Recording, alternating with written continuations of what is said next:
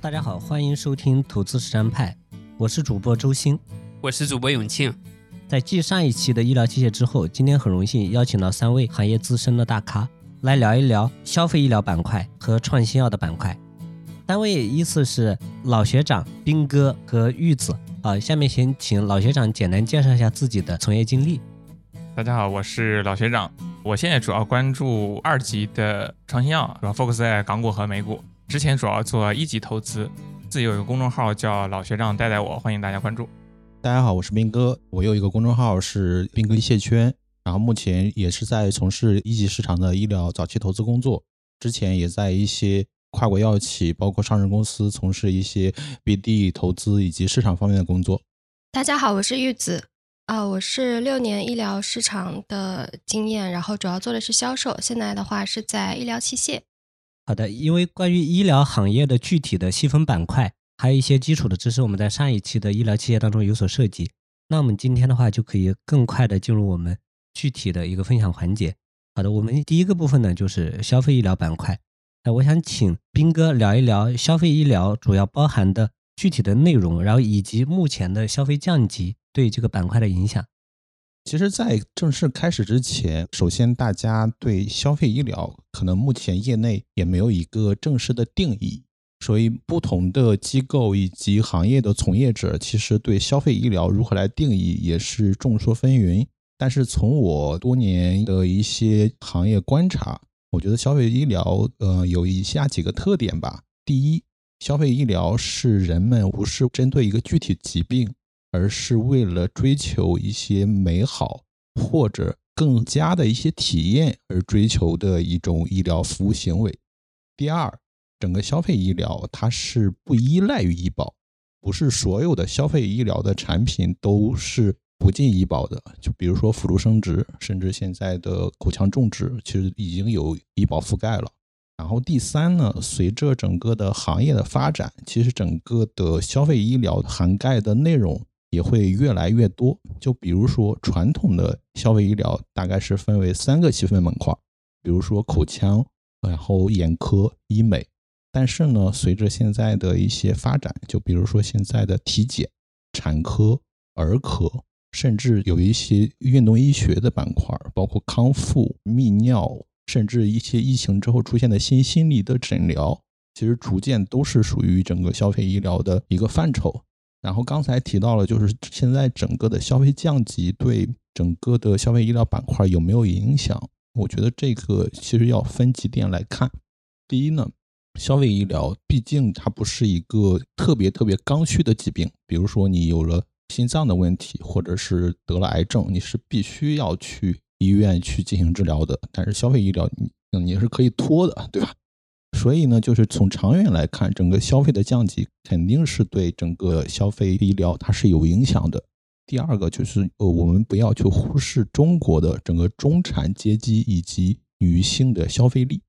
所以大家可以看到，虽然现在我们的整个经济是有下行的状态，但是整个中产的一个人数以及消费力在一段时间内，比如说五年之内，它可能不会产生太大的影响。女性的消费力依然会有一个长期的消费的行为，所以我的认为，在五到十年之内吧，消费医疗应该是影响不大，甚至在有些具体细分的板块，它还是会有一个相对比较大的增长。但是十年之后，因为中国的人口其实现在的整体的结构是在发生一些变化的，所以呢，在十年之后，我觉得消费医疗的整体的逻辑可能要重新去看。虽然我不是专门看消费医疗啊，但是我是觉得消费医疗的机会可以反过来看。你要看整个市场里面严肃医疗的板块的机会其实已经不多了。就看很多严肃医疗的国产替代啊，这种竞争啊非常激烈。所以消费医疗算是整个呃医疗里面为数不多的增量，因为有些渗透率还在提高，包括还有一些新的技术创新啊，有一些四五线城市他们没有受到这个高房价的影响，其实还是有一些消费力存在的。包括经济下行周期，其实有更多的人，他这个生活节奏变慢以后，他反而会更加注重自己的健康。这可以看到有一些文旅类的这种消费类的，反而有些回升。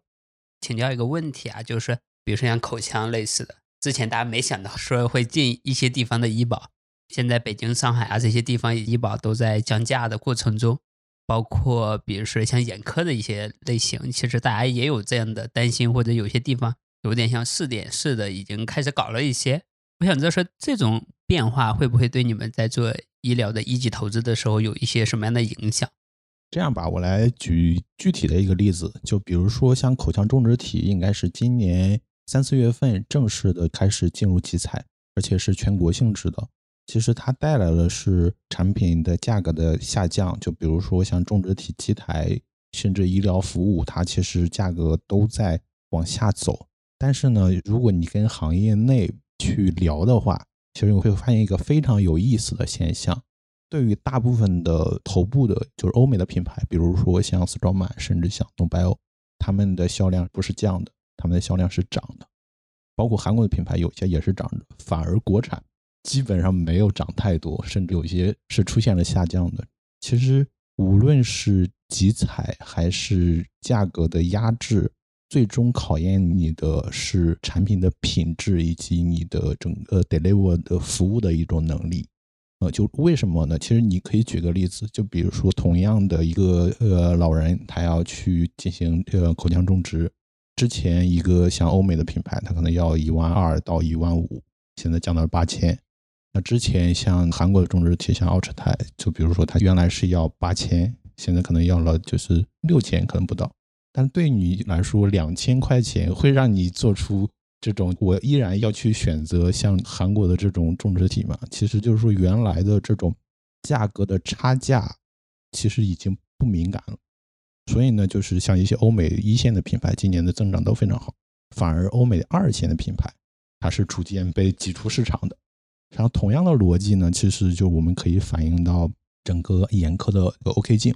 当然，现在 OK 镜其实国产已经有一些品牌卖得很不错了，跟口腔种植的这个市场还不太一样。但是你依然会发现，其实它的中标价和它的成本其实依然会差的比较多。所以呢，中间其实是有一部分价差依然在里边的。像陕西做的那个 OK 镜的联合集采，其实效果并不好，它并没有带来所谓的一个巨大的增量，反而你会发现它有些量是在。持平甚至稍微有些下滑的，这其实就是整个消费降级带来的可能影响。整个消费降级对每个消费医疗的每个板块，它的影响是不一样的。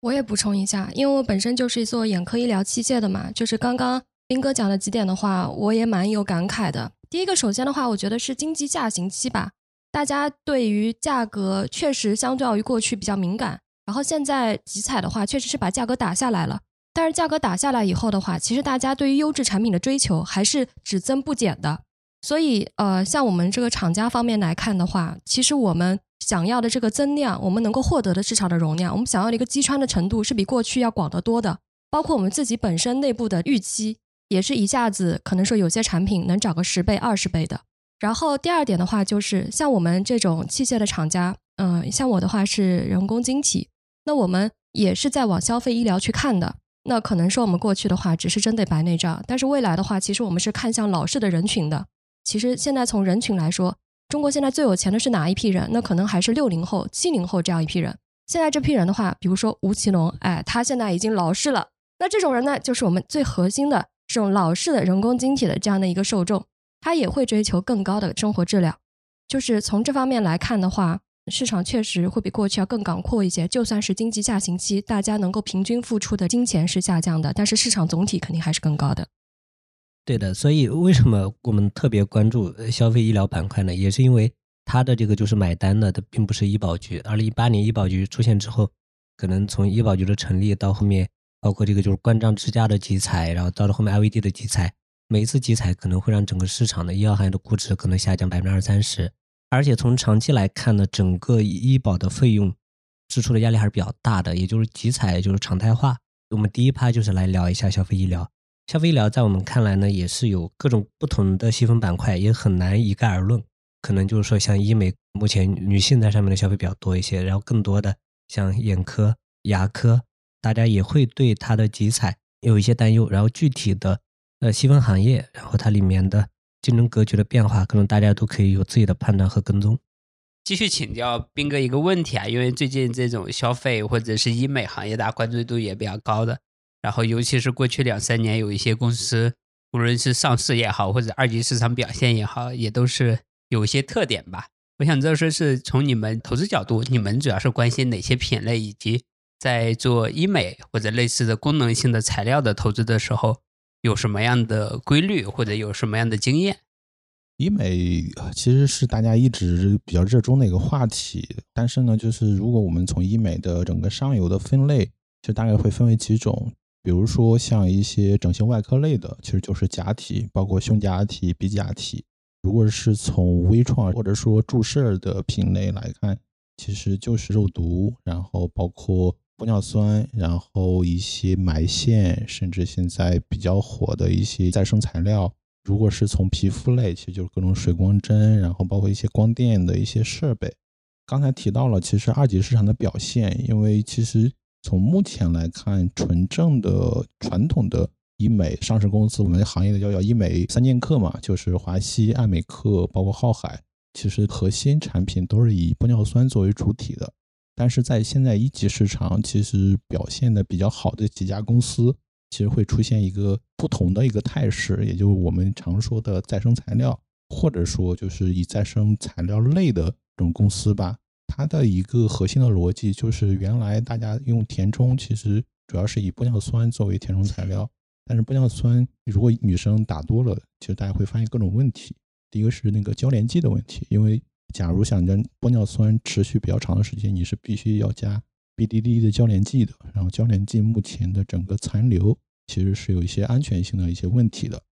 然后第二个呢，就是整个的玻尿酸，它其实打多了，你会发现你的整个轮廓其实是逐渐圆润的，也就是我们现在比较常说的是满画脸，这种也就导致了就是满足不了现在的一个审美。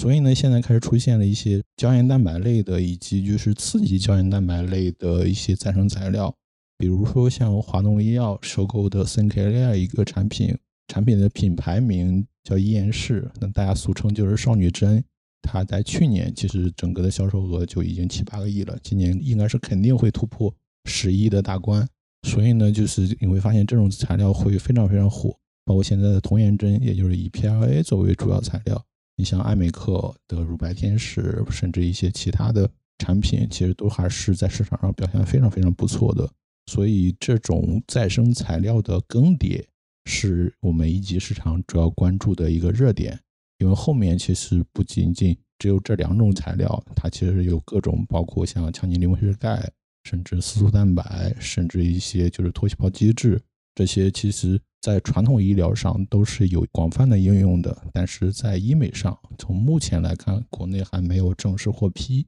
所以，如果能够拿到合规的三类证，以及匹配上比较好的商业化团队，相信这种预期还是比较好的。这是第一个。然后第二个呢，其实是光电类的，因为目前如果关注整个光电医美的市场，目前主要的整个市场还是由外资占据。包括像可伊人、赛诺龙、赛诺秀、飞顿，但是呢，其实整个的光电市场其实非常非常大。如果按照治疗的频次来看，它可能比注射类还要更大一点。所以呢，就是整个的国产像原来的老的一些呃光电的品牌，其实从技术上可能呃也没有达到一个相对来说比较好的一个标准。再加上过去的一些老的品牌。它也没有一个相对来说更有效的一个推广的手段，再加上品牌定位也会发生一些问题，所以现在整个一级市场上也会出现一些新锐的公司来做一些像激光类、射频类的这种产品的研发。有些产品应该是在近几年也会逐渐拿证。如果后面有个比较好的一个定位以及品牌呃推广的话，相信也是一个资本市场的一个热点吧。有一些公司。其实也拿到了一些一级市场投资者的融资，发展也都是相对不错的。然后第三个呢，其实我个人认为是一些技术的迭代，就比如说刚才提到的再生材料类。其实再生材料本质上来说，它是为了刺激胶原蛋白再生。但是呢，现在其实除了传统的这种刺激性，你也可以直接去补充胶原蛋白。所以这就诞生了，就是说有一些在用动物园的。胶原蛋白包括一些用重组的方式去来做。刚才您提到的景博生物，其实就是一个目前上市场上唯一拿到三类证的一个重组胶原蛋白产品。虽然重组胶原蛋白的技术从目前来看，它相比动物园它还是有一些劣势，但是这个技术其实大家可以联想到，呃，玻尿酸。其实玻尿酸最开始也是从一些机关甚至牛的眼睛里面提取的，最终也是用发酵技术来实现整个成本的下降以及量产的优势。其实胶原蛋白目前来说，我可能只能把它称为用重组技术来做，可能只是一个一点零的一个产品。在未来，其实整个技术还是可期的。对，然后斌哥刚才讲的主要还是公司上面的技术迭代啊，比如说一些新的材料。那我从需求方面来讲，因为上半年也跟斌哥一起看过同一个项目，当时是看医美光电的这个市场，就是类似热玛吉这种产品。那我们还是回到这个。中国女生的需求，简单来说就是白瘦幼。白瘦幼这个追求从来没有变过啊。这个白呢，就是防晒嘛，大家有很多防晒霜也好，就是包括现在有很多新锐的服装品牌遮得严严的，对吧？那瘦呢，可能就是减肥针，包括还有一些其他的器械类的减肥的产品。嗯，那幼呢，就是可能这两年最核心的一个需求就是抗衰，因为抗衰这个需求从原来的可能四十多岁，然后逐渐往前走了。比如说二三十岁就开始抗衰，那这也有可能是化妆品公司他们的一个宣教的一个需求，可能也是女生自身的一个需求。在这个需求上面，其实大家可以看到，从原来的整形变成了抗衰，那现在的医美机构更多提供的是一些简单的微创类的、注射类的，或者是光电类的这种恢复期非常短的高频次的这种消费嘛。但是从这个二级市场来看的话，这些公司其实它的生命周期往往相对比较短。其实它的这种技术革命可能只能有一次，为什么呢？就是因为这种侵入类的产品，它在临床实验或者说上市的过程当中，它这个验证周期非常长。你要去看安全性、看有效性，然后还要去铺认知，然后包括医美医生的认知各个方面，你要去找不同的部位，打脑门还是打下巴还是打打哪个部位？我是觉得确实去单一的找一个医美类公司的生命周期，可能确实也就个三五年的时间，因为后面有一大批的同类的产品上来。包括它自己的技术迭代，应该是今年吧，也有个比较火的，就家用美容仪，就是用射频的方式来来做这种胶原蛋白的再生。你会发现这个产品火了以后，就一大堆公司在做同一件事。那我也去过华西生物的展台，它也是在做这个开发，但是你会发现他们都把这种好生意就变成了差生意。再说回这个家用美容仪这个产品，我也觉得这不是一个特别好的商业模式，复购非常差，然后整个技术壁垒也不是特别高，所以你会发现像华西这类的大的公司。它原来在做完玻尿酸的技术迭代以后，很难再找到一个新的技术方向，呃，这个我觉得是因为医疗器械本身的这个技术特点决定的，就它的验证周期太长了，而且产品本身上市以后的生命周期又比较短，又没有特别强的这个专利的壁垒，所以我觉得找到这样公司是非常难的，除非在它刚刚上市的时候有一些这个 Pre IPO 的机会或者是基石的机会，那后面的话可能就面临一个非常严酷的市场竞争，然后包括你看巨子，它现在在这个。电商上面，包括在这个线上宣传方面，其实投了很多钱，这个 ROI 肯定是慢慢变低的，因为有大量的同类的产品，胶原棒啊、胶原蛋白敷贴啊这种同类的产品出来，那它的上游其实已经出现大的供应商，那你下游去做贴牌，然后报个证，所以它生意可能会变得很差。所以我们在年初的时候观察巨子生物，因为确实很难有大的预期，这是这个行业的特点决定。我觉得有一个点的话，我作为女生啊，稍微小小的反驳一下，就是白瘦幼的这个审美是男生的审美，不是女生的审美。因为很多说实话，稍微比较有钱的男生喜欢白瘦幼，那必然会影响到就是女性对吧？对自己的一个禁锢。但是其实只要女生越来越有钱的话，你会发现审美是多种多样的。嗯，就是你越没钱，你肯定要越看看金主到底需要什么。你越是有钱，你就会想想我到底需要什么。然后第二点的话，其实我也可以讲一下，就是我自己从消费者的角度来讲，其实过去的那个玻尿酸的填充的话，其实我们可以看到它，它脸上的话，其实更多的是肉感，没有骨感。高级感需要什么？高级感需要光影的交错，我们需要看到这个点到底在哪里，这个才是就是非常看气质的。所以现在的话，就是大家强调这个骨点的一个填充，我这个骨容量的一个缺失，人有的时候衰老的话，确实是因为。呃，骨容量缺失了以后，整个面部的这个肉就往下塌，所以现在我们也很关注，说我们这个骨点到底在哪里？我们怎么样能够让我们的脸更加的皮贴骨，然后更加的一个紧致？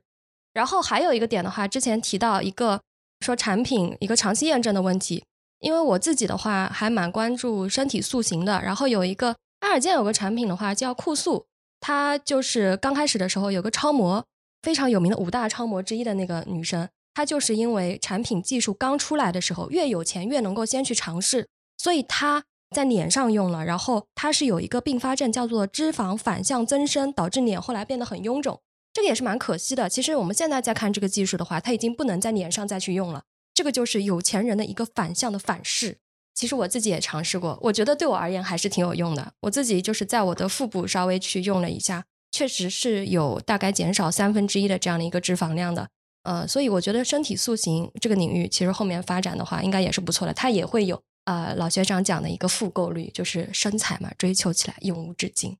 刚才提到身体塑形啊，其实我觉得身体塑形这个市场会非常非常大，因为医美其实在最开始发展的时候，其实大家只关注了面部，但是近几年其实医美已经拓展到像身体、包括头皮，甚至一些私密方向的一些应用。其实大家可以反向去引到另外一个例子，就是我们现在已经火遍大江南北的减肥药司美格鲁肽，对吧？然后李来也是已经，我记得是在九月份的时候已经超过 LV，然后成了一个就是很可怕的一个增长速度。所以呢，其实你会发现，就是这个市场的预期是极为可怕的。然后刚才提到了酷塑，酷塑之所以它成功，是因为目前的所有的光电类的塑形产品，它其实只能用于精准的部位的减脂，它是。不能带来一个绝对值的体重的变化，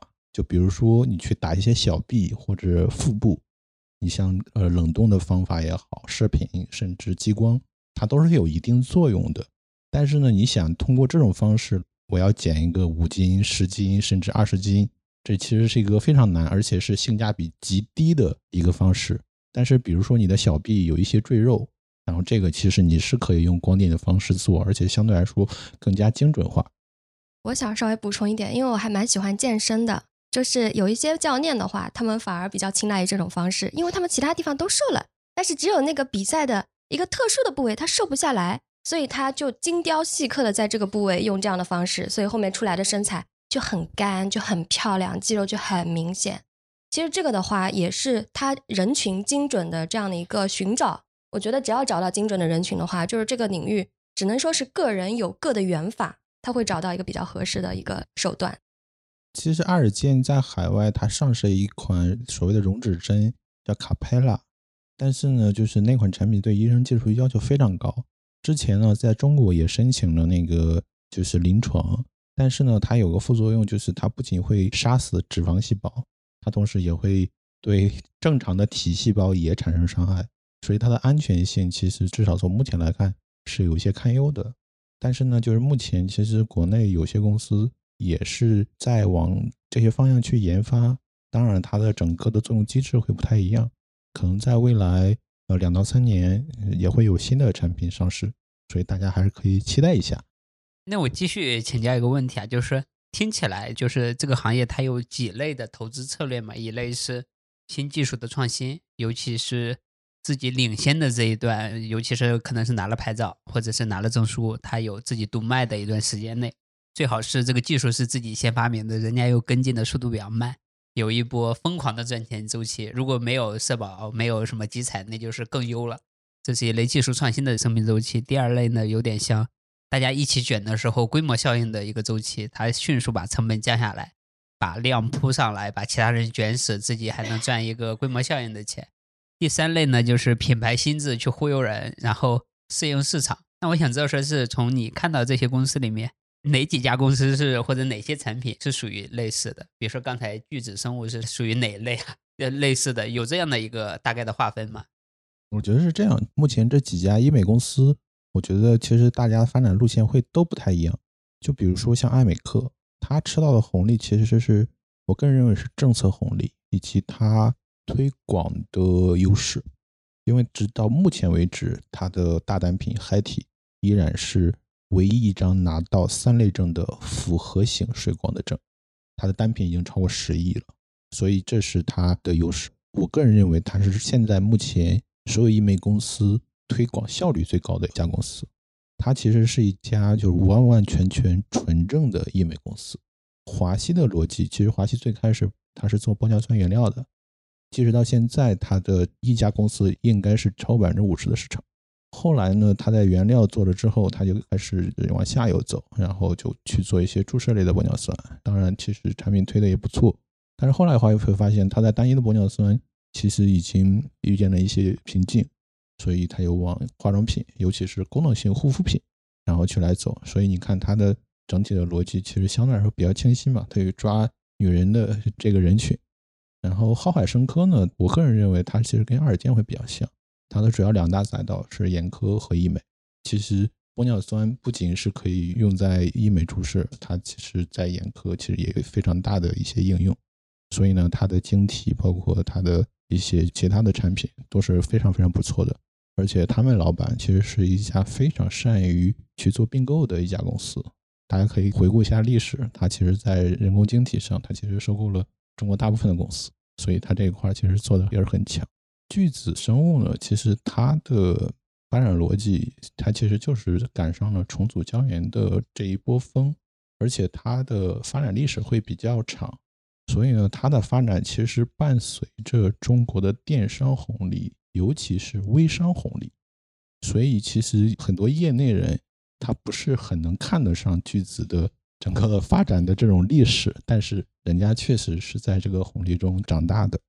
景波呢？呃，锦波其实除了医美的产品，它还有原来去做妇科的一些凝胶啊，包括一些其他的东西。虽然目前来说它那块业务其实占比并不高，但是呢，它的整体其实还是从传统的严肃医疗去转过来的，所以整体的技术逻辑还是相对来说比较稳定的。然后又加上了现在的整个的北交所的这个红利，所以你看它现在股票其实涨得也还可以，所以。这几家公司其实大家的逻辑都不一样，我理解其实你还是要找到适合自己公司整个发展的路线吧。对，我所以说我现在有一种作为一个没有那么深入研究的人之后，我就觉得说，第一个如果是关注这个行业不久，就你很担心的一个问题是说，哦，这个产品这个技术感觉还很牛逼，明年后年发现一堆人搞出来一个新产品把它市场挤占了，这个时候就很尴尬。有没有什么 公司或者有没有什么样的产品是属于一个刚需的场景下，并且这个技术替代是一个缓慢一点的，更有利于先行者的一个公司呢？我觉得是这样，整个消费医疗其实对于大部分的产品，它的技术门槛并不是那么那么的高，就是特别是跟医药或者一些创新的医疗器械来比。所以我们经常说，就是假如你投一家消费医疗的公司，我们通常看三个要素。第一个就是它的整个技术是可验证并可迭代的，也就是说，它除了目前它这个产品，它后续它有没有产品能跟上？因为通常来说，它的整个产品生命周期不会那么那么的长。然后第二个呢，就是它的拿证的节奏呃一定要是 top 三的。我们经常开玩笑说，top 三你还有的汤喝，可能套餐之后你真的连汤都喝不着的。第三个，其实你要对你的商业化团队。是有一个比较强的一个优势。其实传统的医疗器械，其实现在也会面临这个局面，只不过它这个局面可能没有消费医疗它的强调的那么重。尤其是到了后面，假如你的渠道和品牌优势越大，其实到时候大家就不会太关注你的整个产品的本身。你就比如说像欧莱雅或者是些 LV 的牌子。你买它真的是为它的产品的质量吗？你会分析它的什么什么成分，或者它用了多少什么样的牛皮吗？不会的，其实更多是一种心智的影响。我这里的话，作为消费者再补一点，就是我的一个观察，就是像其实玻尿酸现在已经形成一个用户心智了，所以我们可以看到它就是越来越离谱。刚开始的时候还说要破皮，后面开始说表面去敷，在后面说可以喝可以吃。就是很夸张，你会发现这个用户心智到了就是一个我所有都要做，我要 all in 了一个程度，就说明什么？就是说明这个市场真的很大，我们可以做 A 做 B 做 C，我们就是价格歧视，把所有人群都拿下。破皮的可能还贵一点，护肤品还真的能便宜点，然后吃的就更便宜了，最后一抹还能给你收钱，后面可能还要来个喷雾也给你收钱。其实这个到最后，我这个牌子下面我什么生态都可以有。然后这个市场总体是大的，然后还有一个点就是那个富尔佳那个面膜也是的呀，不是都是说它是 钻空子吗？说现在因为这个不能申请了，然后他们就提前申请了，然后把这个心智占住了，就可以多赚钱。有的时候的话，就是这个窗口期进入了就可以赚大钱。对，伏尔加其实跟创尔生物，它是目前为止为数不多拿到三类证的面膜，也就是前几年大家比较火的械字号面膜。因为大家普遍认为医疗器械的认证会比普通的这种就是拿到庄字号甚至销字号的产品质量更好，但是其实你没有想过它的透皮率会有多少，特别是像胶原蛋白。它其实分子量是很大的，它其实就是如果不破皮的情况下，它其实很难透进去的。所以如果你细细观察这几个拿到三类证的面膜，它拿的适应症，其实本质上来说，它是用于创伤敷面的。也就是说，只有等你的皮肤是受创的，它其实才能够发挥真正的作用。消费医疗从某种意义上讲，它也是有这个消费品属性的。那有消费品属性，它的渠道能力就不容忽视。呃，像我们也有一位女生研究员，也是这个医美研究员，她相对而言，她也比较看好珀莱雅。对我这儿，我想表达一下，刚刚斌哥老学长我们提到的公司，包括我提到的公司，我们不是作为一个投资推荐，我们仅仅是通过这样的案例来说明，呃，我们研究公司，我们判断，呃，市场价值需要关注的点，就是对于珀莱雅这样的公司，它的这个渠道能力比较强，然后的话，它有了非常强的渠道能力呢，那它未来就是。产生第二个大单品，对吧？就是我们能看到，就珀莱雅这家公司而言，它的彩棠、它的 OR，然后这些品类的增速就是超过了主品牌，未来也是有潜力成为新的大单品的。就是我们买公司嘛，很多情况下是买它的增长，它的增长的确定性从哪儿来？可能渠道力就是它增长的确定性的一个来源。所以说，可以对于都是医美行业的公司。可以分为技术研发型的公司，或者是生产型的公司，或者是品牌渠道型的公司几类业务啊。我想知道，在国外的话，无论在美国或者欧洲市场，我想知道说，国外的市场跟国内的市场在医美行业或者是医美相关的器械方面有什么样的环境上的不同，或者他们的这个玩法跟国内市场有什么巨大的差异的地方？其实，国外最大的医美公司，如果让我选，其实就是爱尔健了。当然也有一些器械的一些上市公司，但是你会发现爱尔健的布局会非常非常广，它的保妥适，它的那个乔亚灯，然后它的假体，然后它的一些就是刚才提到的酷速类的产品，还有减脂类的产品，所以你可以理解为它其实把医美的大部分领域其实都已经做了覆盖。然后当然国外其实还有一些其他的上市公司，包括之前复兴。旗下的富瑞，它是一家专门做光电医美的那个设备的，所以我觉得整个的医美的发展，其实它同样也是有周期的。就比如说，在过去其实是中国医美发展非常非常快速的一个时间段，但是其实你再往前推十年，其实当年阿尔健在国外那个增速也是非常非常可怕的。所以呢，就是海外的一些医美的增长的逻辑，其实。在中国一样会碰到，就是你现在的这种所谓的大单品，刚才提到有些是正的优势，有些是你的先发优势，但是无论是怎么样，你都会碰见后面的追赶者。就比如说刚才提到童颜针，我知道的可能未来是有十家，可能都不止的厂家去在做，甚至明年都会有几个厂家出来。那你在这种情况下，你先发的这些厂家，如果是没有做好，你的品牌的一个壁垒的话，其实是很难持续的去保证你的先发优势的。就为什么很多厂家他其实是要在不同的细分赛道去做布局，也就是说他也不敢保证他在这个产品他一定会拿到最大的一个过失。我是觉得，就是这个逻辑的话，在很多其他领域也是适用的，就包括我们眼科的这个领域。其实，嗯，虽然说现在外资的话是占百分之六十以上的，但是其实国内的一些企业。比如说艾伯诺德，它也是有一些屈光类的晶体，然后去产生。其实怎么样能够在这个市场维持领先，就是我们可以看一看头部的这些厂家，它始终就是有新的技术去出来的。就是你赶过来了没关系，我们又有更新的技术出来了，而且我们这种大的品牌优势在这里。品牌优势很多时候不只是产品，还有它一整套产业链，还有我的服务。还有我很多其他方面的东西，它这个最终到后面凝结成一个东西，叫做品牌共识。这种信任度，有的时候才是溢价的一个来源。有什么样的公司可能是在技术方面也很牛逼，同时呢，它在产品或者是在品牌上形成共识方面也很牛逼？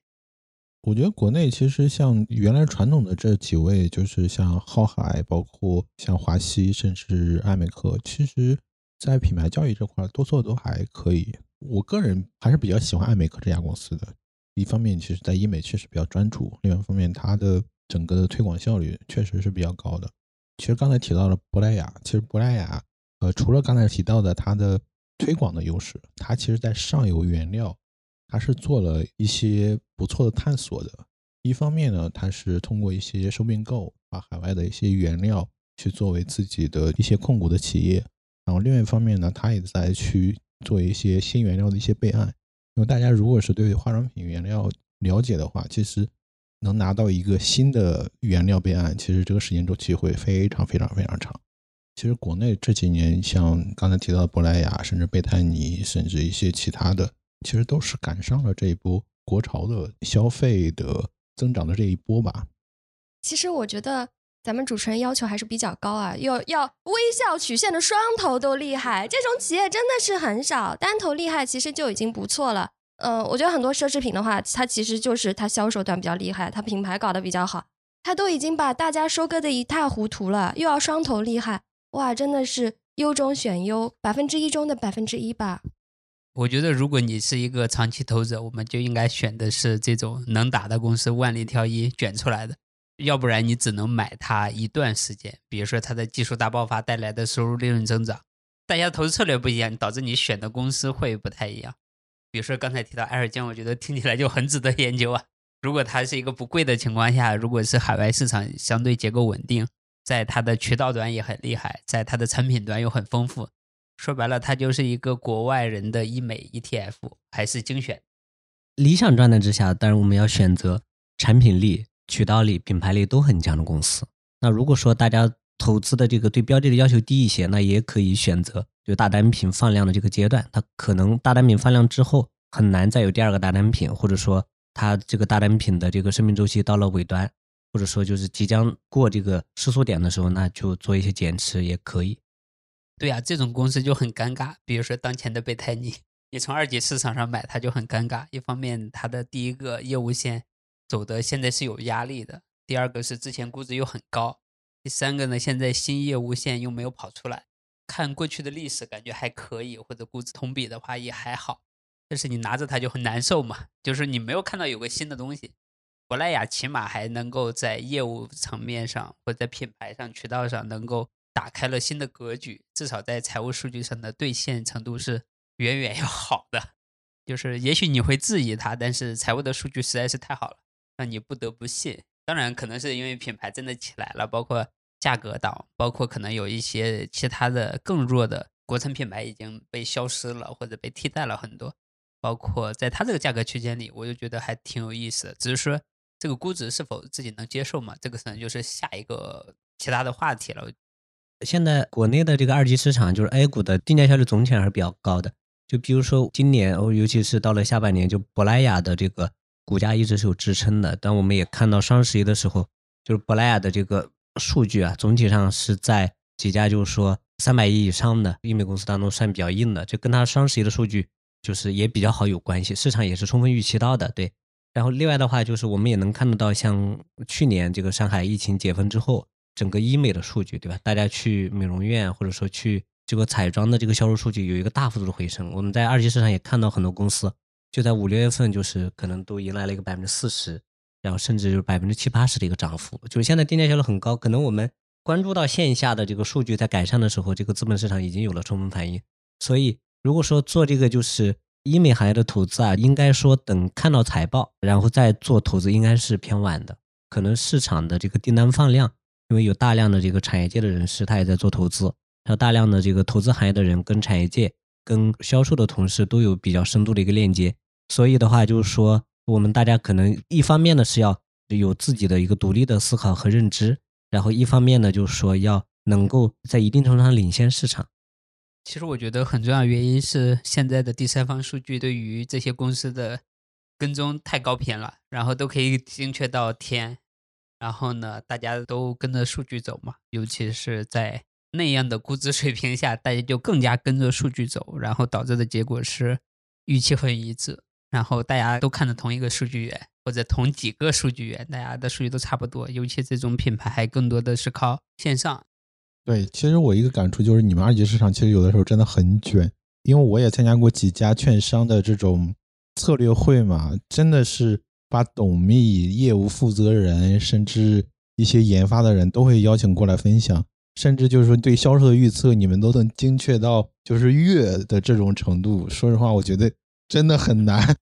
二级市场投资确实现在越来越有挑战。呃，我举个简单的例子，也是医美行业的，在二二年的这个八月份的时候，就是每一家券商其实都在推这个医美，对，为什么呢？因为呃，首先二级市场已经涨了百分之四五十，然后再加上这个逻辑的确定性，大家就是分在了两个月之后，消费最好的是什么？那就成了当时的一个就消费领域的一个新兴，对吧？就这个似乎还是有很强的确定性。那个滞后的这个消费，其他都没有恢复，甚至餐饮没有恢复的时候，医美恢复，那大家可能自然而然对未来的中国医美行业的格局啊，有了非常大的想象力。大家就认为这个赛道就还是蓬勃发展在初期，对吧？未来有巨大的空间。当时也没有人讲这个消费降级，所以整个的估值给的很高。但是很快的，可能这个滞后的这个消费，对吧？延迟的这个消费在。呃，六七月份数据放量之后呢，那可能会慢慢趋于平静，整个市场估值也有大幅度的收缩。所以，为什么我们讲说可能要理解这个企业的生命周期？如果对它生命周期有一些了解的话，那结合它的一个估值水平，就相比较而言能够提升胜率，而不适合在它这个最烈火喷油的时候，大家对它预期特别满的时候，估值给的很高的时候盲目介入，即使它的逻辑看上去很正。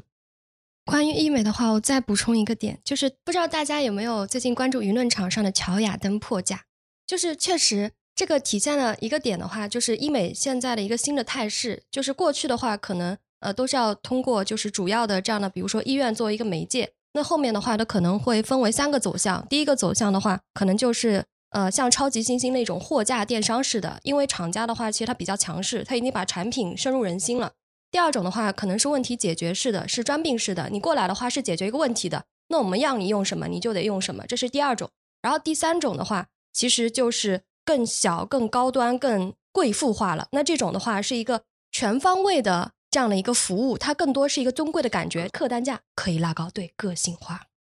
好的，那我们进入下一盘，这个创新药。创新药这两年呢也是特别受关注，我们看到这个。港股包括 A 股的这个创新药的估值一个大幅度收缩，然后另外的话就是看到美国市场当中一些头部的这个创新药的公司，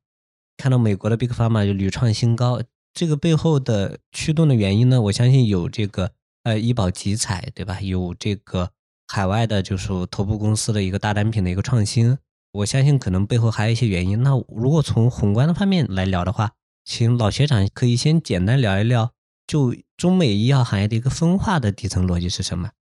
呃，这个我可以从我的学习工作的经历啊，就是因为我的这个学习工作经历恰好经历了中国创新药也好，整个医药事业发展的一个巨大变化的周期。我是二零一六年毕业，二零一五年的时候，国内有一个很知名的事件叫七二二事件啊，那时候发现了很多药企临床作假。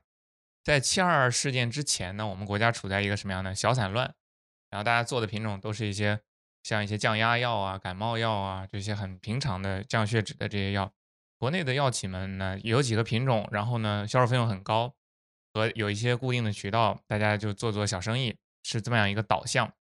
那七二二事件以后呢，其实首先就淘汰了一批基本上没有什么研发能力的公司，连最基础的研发能力，更别说创新能力的公司了。那后面其实发生的事情是，二零一八年医保局成立，二零一九年科创板开板。啊，这其实是两个非常重要的时点啊，包括国家食品药品监督管理总局，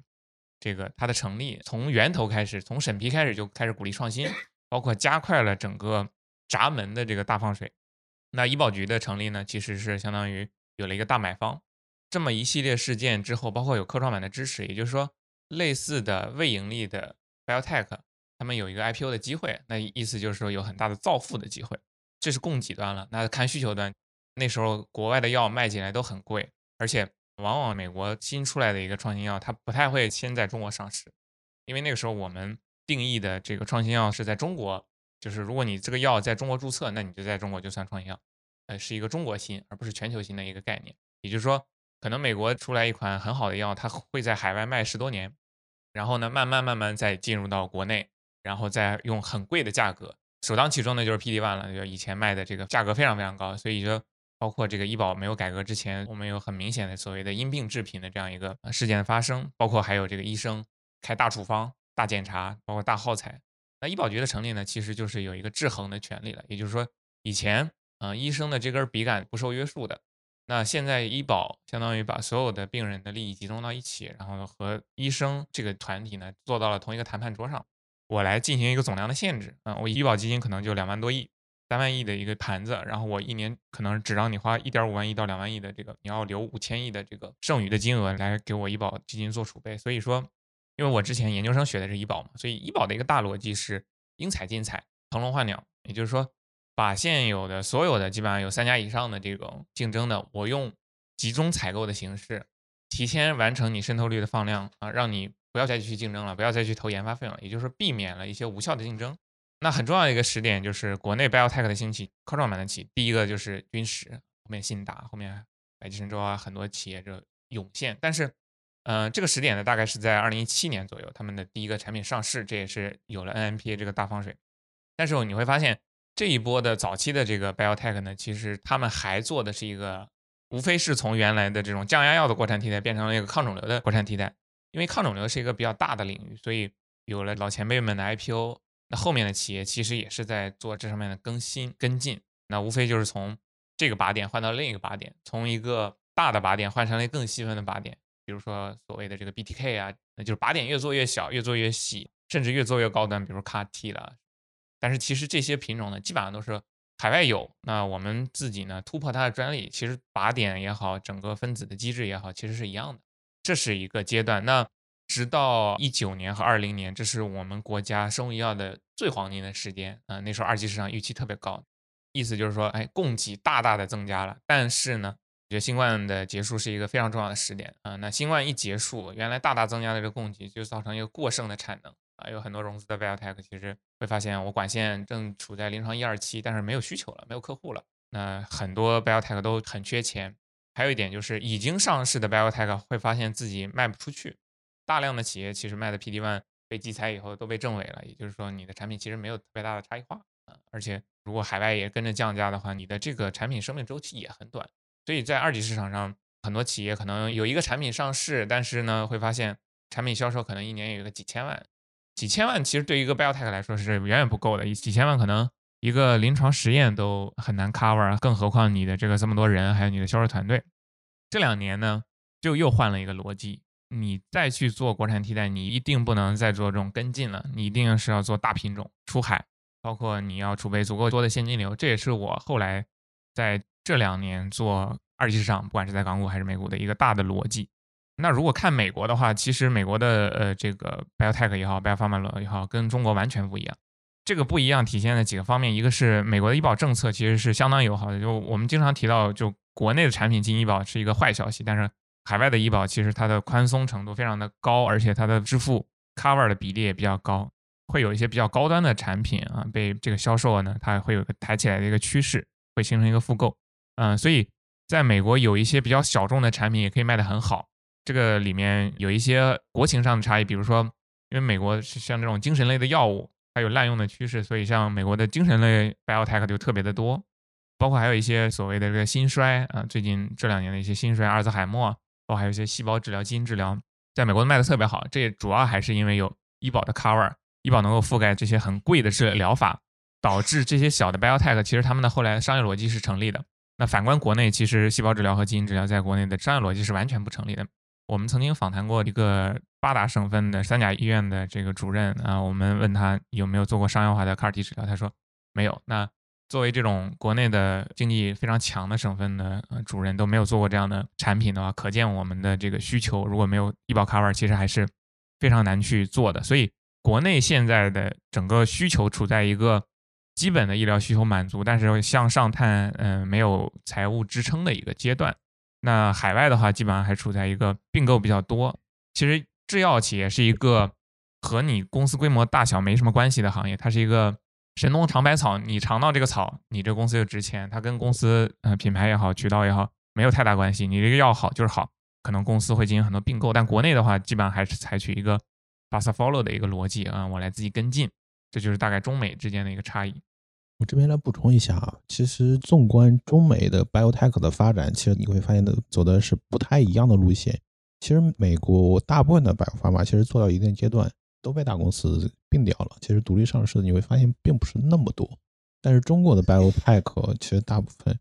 还是不太愿意被并购的。当然有一方面是因为中国传统的一些思维嘛，就是觉得被别人并购可能是一件不太成功的一一种经历。然后另外一方面是因为就是中国其实有能力去做并购的这种药企的上市公司其实也不是特别多，其实大家的现金流其实并没有想象的那么好。然后第二点呢，就是大部分的 biotech 其实它的原创性的技术并不是很多，其实也就是把海外的一些分子稍微做一些改，然后我去做临床，然后拿了一些风投的钱。然后去往前推，特别是在之前科创五套还相对来说比较顺利的时候，我就去上市了，造成了其实就是你最终的这种差异化或者你的整个的产品可推敲的能力其实是有所差异的。然后第三点，其实从 biotech 的角度来说，真正能成长为 biopharma，其实是靠的是商业化的能力。但是其实我们整个的就是 biotech 也发展了大概算是十几年了。其实真正能够经过验证的这种商业化能力，除了百济、呃君实、信达、康方，我可能就想不了太多了。其实就像刚才说的，即使你的产品做出来了，你是能够去冲一个相对来说比较理想的销售，其实是比较难的。当然，就中间还有一些医保局的问题啊，然后包括出海的问题啊，还有一些专利的一些问题，这些其实刚才大家都已经聊过了。其实我想请教一个问题啊，就是。比如说像中国，你刚才提到有点像技术的模仿，再加上一部分创新。我说技术方面，另外一方面是资本市场能给的钱实在太多了，两个结合起来，大家该创业创业，该融钱融钱，该去找地方政府找地方政府，把事儿搞起来，尽快去 A 股加港股一起去上市。那我想知道说，在美国呢，美国也是技术创新为主呢，还是少部分的在钱多的时候大家去？搞搞创业，还是说不像咱们国内这么多人同时去卷一个，或者是少数的几个成熟的技术路线，会在国内的一级市场跟比如说美国的这种医疗的一级会有什么大的生态环境的区别？美国其实跟其实两个国家之间的这种教育也有很大的差异啊。这个美国人还是强调创新的，这个从他们的这种研发立项，包括这个投资人的这个偏好来看，也就是说。如果你这个品种啊前面有两三个人做过了，那可能你会完全被 VC 给抛弃掉。也就是说，它是非常鼓励创新，而且对于小病种的容忍程度是非常高的。那国内呢，主要还是考虑一个经济投入产出比嗯，另外可能还有更多的，比如说政治上的一些考量吧。中国人做研发可能会把这个能不能成、能不能拿证这个放到更优先的位置，但是美国那边确实还是把这个创新，因为它的退出路径其实更完善，因为它。可能刚刚做到临床一期就可以上纳斯达克，上去以后呢，你可以融钱，然后一期二期的这种导向嘛，我觉得也是外部环境的一个趋势。那国内的话，你基本上要做到临床三期，而且基本上你拿到证的这个概率特别大，你才有可能上科创。如果你拿证都上不了科创，我觉得是资金的，也就是钱是呃推动大家做事儿的一个核心驱动力，就是你做什么样的事情能拿到钱，是决定我们国内和国外做事情的一个底层的逻辑吧。比如说像今年，或者是如果像明年继续的在医疗的一级或者是药的一级，能够提供钱的人少，或者是这种生态环境不太支持他去上市了，会不会让已经创业的公司把他自己的研发的管线卖给一些还不错的公司，有这种变化？还是说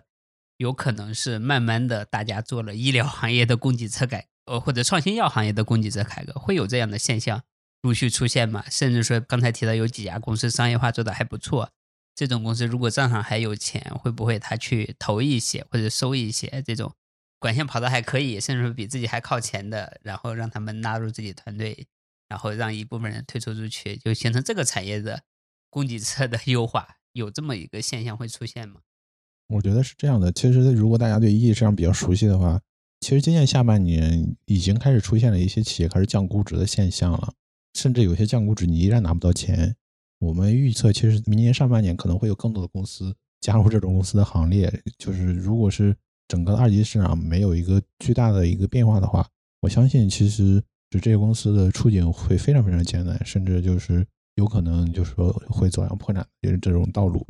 然后第二个，刚才您提到的就是有没有公司去买它？我个人认为，中国的这种就目前的并购市场其实还不是特别成熟。一方面是因为就刚才提到的，其实中国公司其实很难出到就是这些创业公司满意的一个价格。其实二零二一年整个医疗市场就是把整个估值拖得那么火，其实他们不可能为这个买单的。然后第二个就是你整体的研发的管线，包括它的数据是不是能支撑这样的估值，其实也是要打个问号的。但是呢，就是比较可喜的一个现象，其实你会发现，特别是今年下半年，就是中国的就是海外 BD 以及并购的交易，其实是逐渐出现的。特别是在一些相对来说比较热点的一些赛道，比如说像 ADC 或者像那个 GLP-1，其实就是说会有一些重磅交易的出现。所以这种呢，我觉得是一个机会吧。核心是就是，假如你的数据和技术确实做得还。比较扎实的话，其实还是有一个相对来说比较好的一个呃，无论是现金流还是退出路径吧。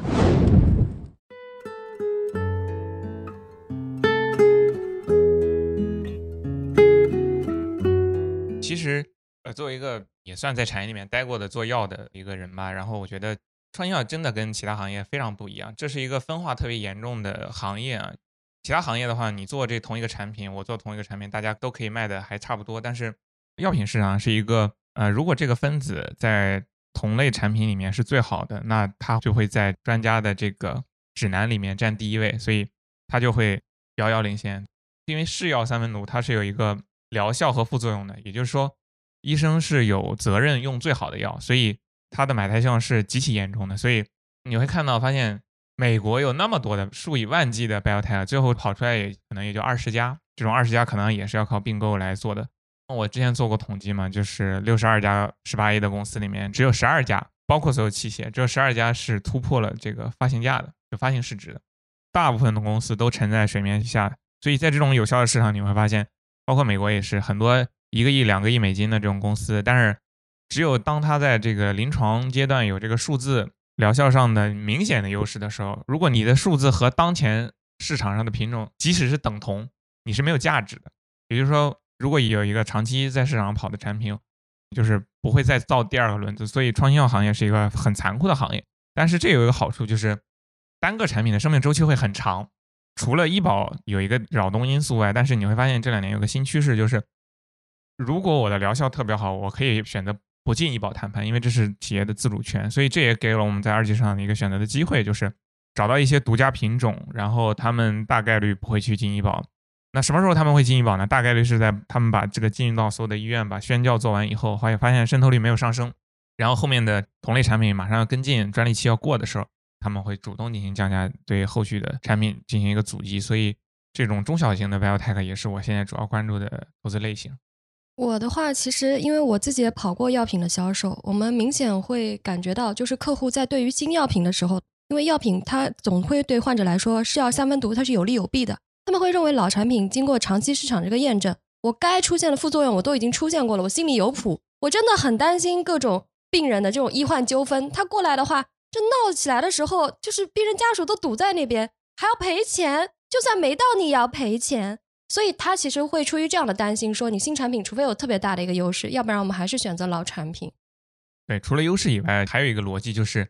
这个领域没有药，所以你在立项的时候要选择一个。不能说特别难治吧，比如说你要去治胰腺癌，这种对你的挑战也很大。比如说你要去治阿尔兹海默，那你可能选择一些相对比较大家还没有 cover 的，比如说最近的牛皮癣啊，这种特异性皮炎啊，这种或者是像宫颈癌这种，它可能指南里面治疗方式特别少，比如化疗啊、PD-1 没了。如果没有治疗手段的话呢，医生是有意愿，然后患者也有意愿去尝试新疗法，所以你要考虑到这个分子又要成功，然后在适应症上医生又有动力去尝试。然后在盈利上又是独家品种，所以它是一个一条链上不能有任何一个逻辑错误，有一个逻辑错误，你会发现它增速有问题，这是一个非常残酷的市场。那你能不能再讲一讲，就是说你在做这种医疗行业或者创新药的二级的时候，有哪些规律性的经验或者是方法，以及 在港股怎么避雷的方法？因为港股的雷实在有点多。对对，呃，首先来谈一下市场，就是为什么去做港股和美股。我们之前做过一个梳理，就是以前大家老觉得这个港股流动性不好嘛，但是话说回来，好赛道、好公司、好估值，那 A 股的很多公司，其实大家很多医疗的朋友在问我，你你选什么股票的时候，总能听到两个名字，迈瑞、恒瑞嘛。所以 A 股还是一个很依赖大公司，然后大家等周期，然后等估值回归的一个逻辑，包括 CRO 的一个逻辑，就是这个。这个大的逻辑呢，是一个重产业、重品牌、重厂家的一个大的逻辑，然后等周期。但是，其实你会发现，临床终端早就不是这样一个格局了。但是，A 股市场确实这些公司的成长性有待考证，所以我们把目光转移到了港股和美股。那港股有一个什么特征呢？就是我刚才讲的分化非常大，然后他们也是一个数据敏感，因为机构投资者比较多，那就是跟着临床走。那我自己的一个大的投资逻辑还是看商业化能力啊，也就是说。我是最终要拿到那个自由现金流的，这是我也很少从其他的医疗投资经理面那边听到的，因为大家要么就做临床前，要么就做 big pharma 的这种逻辑，其实中间的这种刚刚商业化的公司，其实很少有人 cover，这是我可能自己读到的一个点吧。其实你要去倒推的话，还是相对比较容易去找这样的公司的。我举个例子吧，去年我有朋友买了这个康诺亚，买的一个大致逻辑是什么呢？其实我觉得创新药。还是要由下至上的去看，康诺亚的这个药是治什么呢？治特异性皮炎，就所谓的湿疹。你会发现这是一个城市化以后大家得的越来越多的一个疾病了。你会发现，经常你挠一下自己啊，身上有一个这个红疹子，或者是你现在这个鼻子特别敏感，天气稍微有点变化，你就开始鼻痛、鼻痒、流鼻涕。所以这个城市化以后呢，其实人的这个免疫系统变得过于敏感。这其实是在以往没有什么产品。能够治疗的一个过程，可能有一些这个糖皮质激素啊，降低一下、压制一下你的免疫力。那面对这种新需求的话，又没有什么治疗手段，那生物制剂就变成了一个很好的品种。其实海外的这个赛诺菲，它有一款销售非常好的药叫达必妥，就白介素四的阻断剂，它是一款单抗，而且是长期用药啊。因为这种特异性皮炎的患者呢，其实是很难治愈的。国内的这个康诺亚呢，其实就做了这么样一个，其实也是 fast follow 吧。但是我觉得大逻辑还是一方面是立项选的比较好，另一方面就是临床前数据非常的好。呃，我是在他临床二期的时候就开始跟进啊，大概比如说有一些患者的主观的痒啊，或者说这种评价，包括还有身上的这个皮疹面积的评价，那它的这个疗效呢，大概在一百多人的这个临床里面，其实就超过了这个赛诺菲的这个产品，所以呢。它有一种 best in class 的一个潜力啊，那后面其实三期也重复了这样一个结果，那后面上市呢大概率也还不错，当时是赚了这个呃临床阶段的一个红利吧，那一个阿尔法，但是到了今年，我觉得这种逻辑又会发生变化，因为你会发现，二零一七年上的那些 biotech，或者说这两年上的一些 biotech，他们已经陆续进入了商业化，所以我不太愿意把资金放到临床前的公司了，因为风险太大，你的消息相对比较滞后，另外。这个管理层的这种诚信程度，包括在临床实验当中，其实有很多人为可操纵的东西。那还有一个大逻辑就是，分子好不代表呃临床实验好，临床实验好并不代表卖的好，所以它是有一个逻辑之间的关联性不是特别强。那你倒不如直接从终端来追溯。所以我们后来选股的一个逻辑还是看销售增速，其实跟其他行业也类似了。但是你要看增速背后的原因，是比如说他刚刚开始销售放量，请了一个比较强的销售团队，还是这个东西。在临床表现真的好，真的是个刚需。还有一个，这种疾病究竟是一次治疗还是多次治疗？还有这种病种之间的扩展性怎么样？这些都是，嗯，这个也就是所谓的 DCF，也就是说，这种强关联会让你的盈利，会让你的这种选股不会那么容易犯错，然后你买了以后能睡得着。在美国卖 BTK 啊，大概百分之四百的这个销售增速，它在临床也 PK 掉了海外的这个早先上市的品种。所以这能说明两个问题：这个疗效特别好。第二就是销售团队给力。康方呢也是如此，它有一个双抗制作宫颈癌的。首先这个宫颈癌就没有什么治疗手段。另外呢就是本身销售团队是从天晴过来的，销售非常猛，产品还没有上市就提前开了上市会，所以这个认知、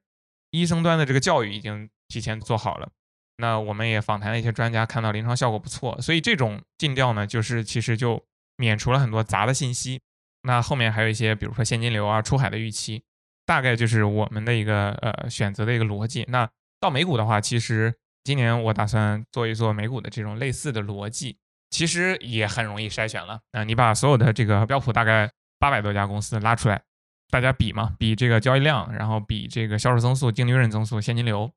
那如果能呈现一个非常好的这种指标的话，呃，就是巴菲特所说的这种现金流印钞机。那我举个例子，就是我们最近在看的一个公司，它是做肺动脉高压的。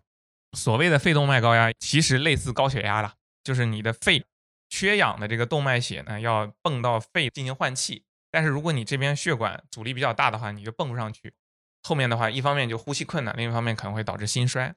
我研究的这家公司呢，它只做一个分子。这个公司从两千年以前就成立了，它只做一个品种，叫曲前列素。但是它一直在换剂型，但是这个剂型呢又有专利。比如说最开始是做的这个像胰岛素泵一样啊，要挂在身上四小时注射一次。后面呢就是做口服，口服缓释，在后面做喷雾的吸入，在后面做干粉。也就是说，这样一个公司，它没有研发费用，他的这个患者呢，肺动脉高压又是个慢性病，然后治疗周期又很长。另外呢，就是嗯，随着这种给药的便利性，你原来建立的这个销售渠道也不用重新再铺。呃，你又有专利，他又刚刚打赢一个专利官司，他这个干粉机可以卖到二零二七年，所以这是一个特别好的商业模式。所以我觉得这种公司除了管理层减持之外，就没有什么不能持有的理由。当然不做推荐啊，只能说这是非常符合我投资逻辑的一个选股逻辑吧。当然美股还有很多类似的公司，但今年我的一个大逻辑还是不做临床前吧。作为一个博弈的市场，而且是这种信息量巨大的市场，我觉得这种做临床前的投入产出比不高。啊，你可以放一些少量的在你特别认的这种公司上面，但是长期来看还是要选这种逻辑强关联的公司吧。其实就是刚才谈到二级市场的一些表现啊，然后因为前段时间也是跟一个投资的朋友聊，他们也是一二级都做，比较有意思的一个话题就是除了大家比较公认的一些就是赛道啊、市场，然后技术平台，其实二级市场就是会发现表现比较好的只有一个最大的一个要素是稀缺性。就是要么它公司是相对来说在整个二级市场比较稀缺的，要么它的整个的核心产品是比较稀缺的。其实回想到前几年，之所以中国的就是很多刚上市的公司表现不好，其实并不是因为他的公司就是基本面出了问题，是因为就是很多在一级市场受热捧的公司，二级研究院不够用，看不懂。就大家可以想到，其实在一九年、二零年那个时候，其实很多一级市场的。就是 VC 投资人，他其实并不是从产业耕耘很多年，甚至就是说，就是做了很多年研发，好多其实是刚毕业没几年的一些生物博士或者医药博士，他其实那个时候他对技术的这种狂热和追求是远远高于二级的研究员的。当这种公司上市之后，其实你会发现，就是二级研究员是比较懵的，因为。他确实理解不了这个逻辑，因为当时的这种投资逻辑，其实我个人觉得是比较就是线性的。其实就是他很多时候就是从技术出发，哎，以我的这种过去的实验室以及我的一些教育，我认为这个分子确实是很牛逼的。但是呢，就是考虑到一些市场啊、竞争啊，包括一些刚才说的依从性的一些问题，其实很多时候这个逻辑是不成立的。所以这就是为什么其实一二级市场会倒挂的一个核心原因。所以这种其实反过来去看很多项目，其实非常有意思的。就是所以到后来，我们发现现在的一些相对比较成熟的公司已经有了这种产品。即使你一级市场这个创始人很牛，然后他的团队也很优秀，他的临床进度也很快，但是最终其实你可能也没有一个特别好的一个收益。因为我也看过不同企业生命周期的公司，你会发现一个问题，就是说。在市场流动性很好的时候，在市场上钱很多的时候，大家的估值方法往往偏向于乐观的天花板估值法，说这个病能够产生多少的病例，未来的增长有多快，我将来有可能占多大市占率？为什么能够占这么大市占率呢？因为第一名可能占百分之三十，第二名占百分之二十，我第三名占百分之十五，实际上可能是第一名占百分之八十，第二名占百分之。十五，第三名百分之五，第四名没了。但是实际上不是，实际上变成了市场上钱多的时候，大家都是偏 VC 的一个未来的天花板估值法，就给了很高的期待。市场又是处于一个缺钱的时候，或者是投资者比较谨慎的时候，大家又偏向于现金流估值了。比如说用 DCF 去做折算，理想的情况下就是这个产品的技术没有大的技术革命。并且呢自己的竞争格局很好，最好是自己还有销售能力，这个三点都具备。OK，那我拿着一个高质量的公司，我能够在 PE 不变或者维持的情况下，我还能够长期获得它的净利润的增长的速度，可能是十五到二十，那我就对这个收益率满意，我就拿着它。而，当然，如果是有一些公司就是属于技术上没有论证的周期里，它就很尴尬，它有可能是财务报表都是失衡的，财务报表收入没有，利润负的，负的还很多。然后呢，你问他技术进度，他说我在第几名，你这个时候就持股体验就很难受嘛。当然，这种如果在降息周期里面，可能在一些市场流动性比较好的时候，依然可能在估值的方面体现的很好。只是说在 PE 的方面或者是收入方面，其实它没有很好的体验。对我觉得这个是不同生命周期跟宏观周期的一个结合。我们之前的播客也聊过相关的内容。因为我是在一九年、二零年的时候，是因为我一八年也会看一些港股的 IPO 项目，那个时候港股的生物医药开始变得火起来，一九年更火，然后二零年超级火。就一开始看生物医药我也不懂，但会发现一个问题就是。只要打新，第一天涨百分之三四十的一堆，第一天就是大家一开始还是不太信嘛。那个时候我觉得港股的打新逻辑也比较简单，就是生物医药公司啊，第一个呢是看一下这个药牛逼不牛逼，然后听起来牛逼不牛逼，有没有国外可以对标的，这是第一个点。第二个点呢是高瓴有没有投过，或者是类似的机构有没有投过，因为高瓴投过的股票表现都很好。第三个呢是看认购倍数，认购倍数厉害不厉害，然后大家都去打新，然后会发现说那个时候不管生物医药的公司实际质量怎么样，反正是股票表现都很好。当然，如果拿到现在都要亏了，亏得很惨嘛。所以说，我觉得就是在不同的市场周期里面，你会发现说投资者能够赚到的钱其实它没那么多。第一个阶段可能是估值的那一波，如果你拿着到现在也很难受。当然，现在比如说按照这个老学长说的，在市场低估或者没有那么热情的时候，拿一波高质量的公司可进可退，也是一个可选择的策略。当然，如果能够找到有阿尔法的公司，它从一个技术从在研发的过程中到它真的能够落地且实现很好的商业化，这个就是有超级阿尔法的公司，这是梦想中的十倍股。但是高质量公司可能是。年化十五到二十的持股的一个收益嘛，我觉得大概是这么一个想法。好的，大家刚刚聊到了市场周期的问题，就是不管是呃医药行业的创新药公司、消费医疗还是其他行业的公司的话，在乐观的时候和悲观的时候，它的股价都是由边际买卖决定的。当市场当中最乐观的人，一般而言他会采用这个就是格局估值法，就是给一个相对比较高的市占，尤其对于头部公司，然后看市场中局。然后再给一个合适的一个市盈率，不考虑它的一个竞争格局的变化，就是也不考虑就是它增长的确定性。然后在比较悲观的时候，往往这个时候股价会跌到市场里面，呃，给予非常高的安全边际的人，在比较保守的情况之下来计算的这个就是估值水平。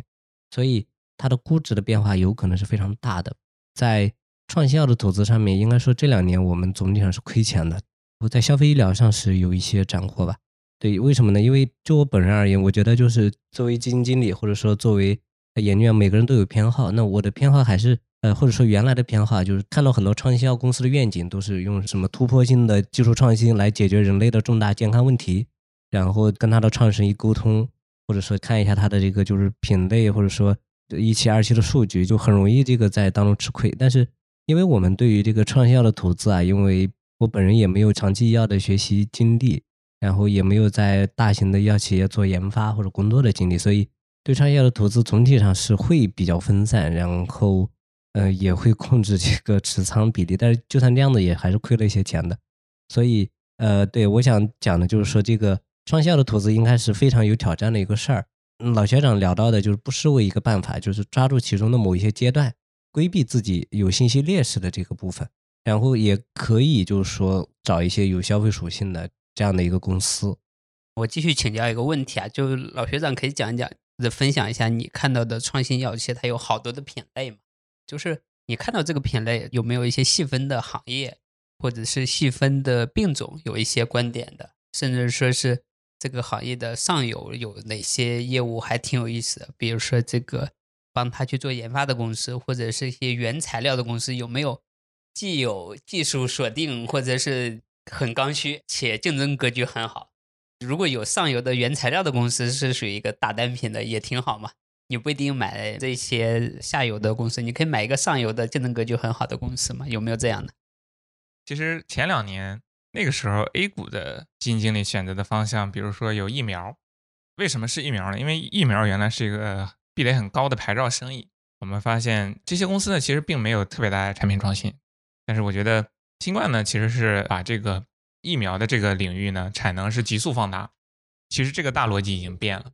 它不再是一个稀缺的生意，你会发现大部分的疫苗公司其实东西都差不多，越做越雷同。但是确实因为还没有开始商业化，所以我觉得它最近有些调整也是正常的，因为大家对你的期待还是比较高的。第二块呢，就血液制品了，就血液制品其实也是一个牌照生意，但是我也认为它的下游产品就是一些白蛋白啦、净饼啊之类的常见的品种，并没有在临床终端有特别大的变化或者需求，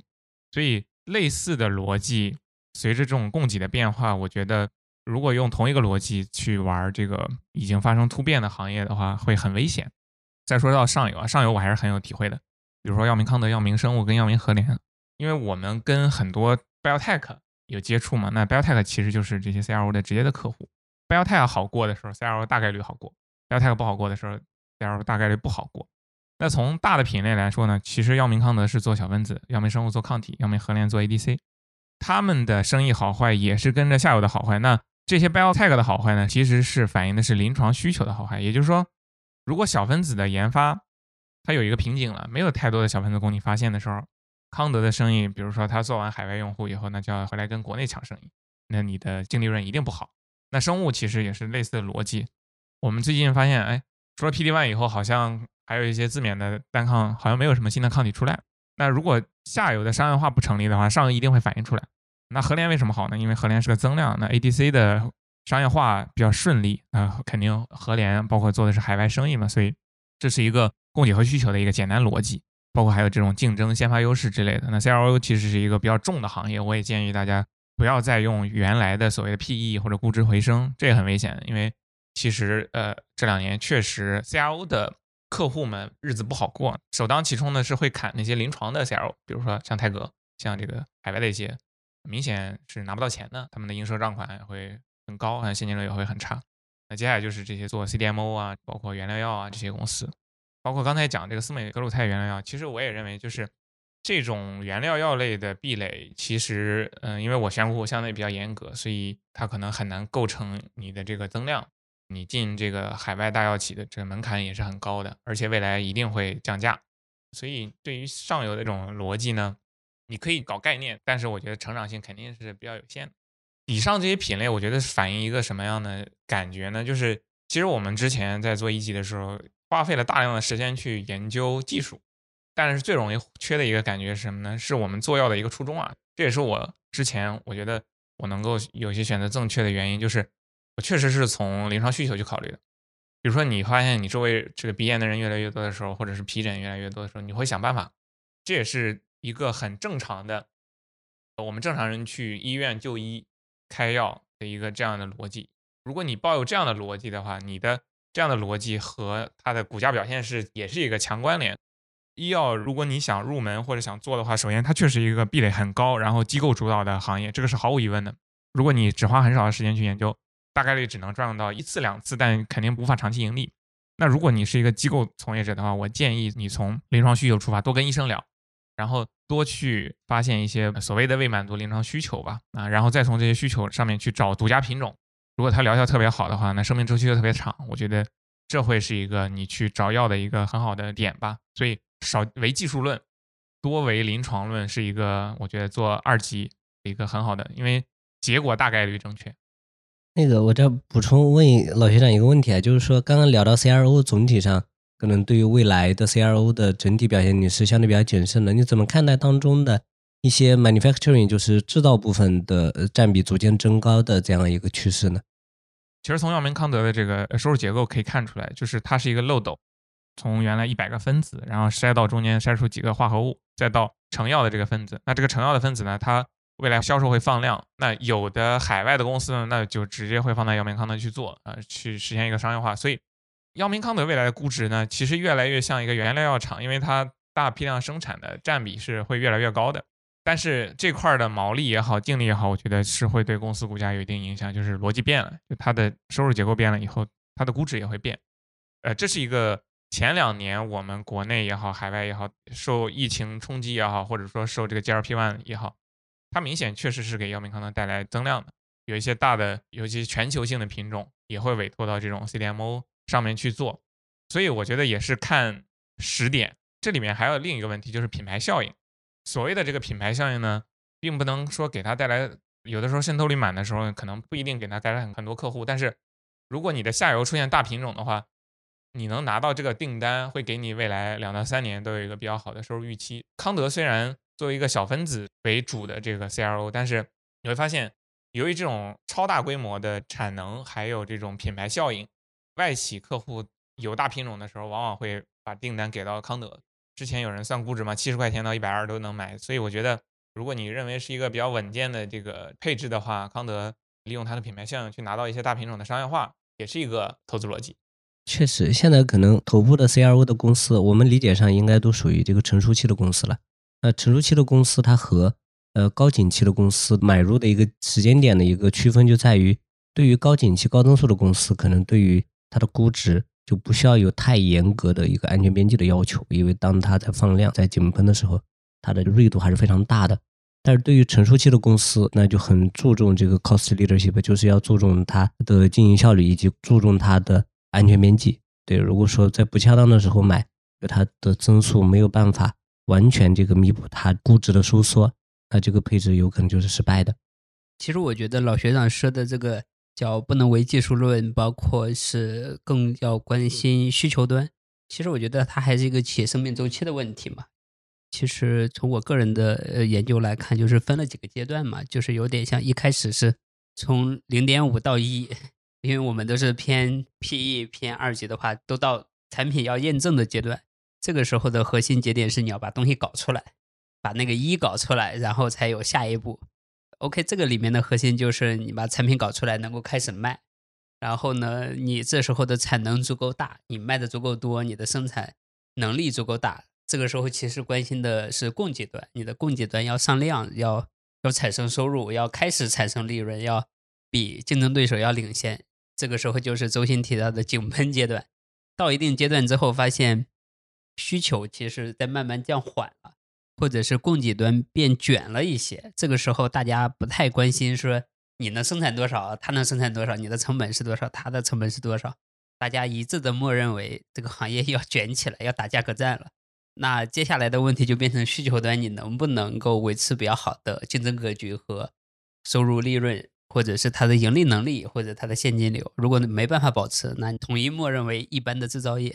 一般的制造业就到十到十五倍 PE 了，那就没有啥意思了。那你持有这种公司，如果没有其他的规模效应的支持的话，就大概率不太赚钱。因为如果一个东西它的供给端没有什么制约，或者是呃，想搞的人都可以进来搞，那这种生意就是一个很烂的生意。那这个时候还是要关心这个需求端它有没有很猛的东西出来吧？我觉得就要分几个阶段，所以说有点像医药行业过去几年的发展，感觉就是一个从这个主题股投资到超级成长股投资到成熟期公司的投资的几个范畴。其实互联网行业、光伏行业、新能源汽车行业也完美的都走了这么一个企业生命周期的路线。我觉得这个是。还是挺有意思的，就是不同行业发现大家走的规律都一模一样，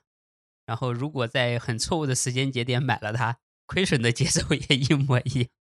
像永清刚刚讲的，就不同的企业生命周期，那我们买入的呃原因或者说支撑我们买入的这个逻辑都是有差异的。呃，我也发现就是包括跟老先生的交流，包括和其他的专业的医药基金经理、医药研究员的交流当中，我也发现现在对于医药股的投资，专业机构往往会。重点来看品种，与其说它的切入点是某一家公司，它不如说是切入某一个品种，尤其是有一些具体的病，对吧？就是它可能未来会诞生一个就是大单品，或者说对应它的这个药品的创新药的需求在持续增加的这样的公司是值得关注。如果从您的角度而言的话，啊，可以聊聊二四年有哪些病种它更容易产生牛股，可以从这个角度来聊一聊。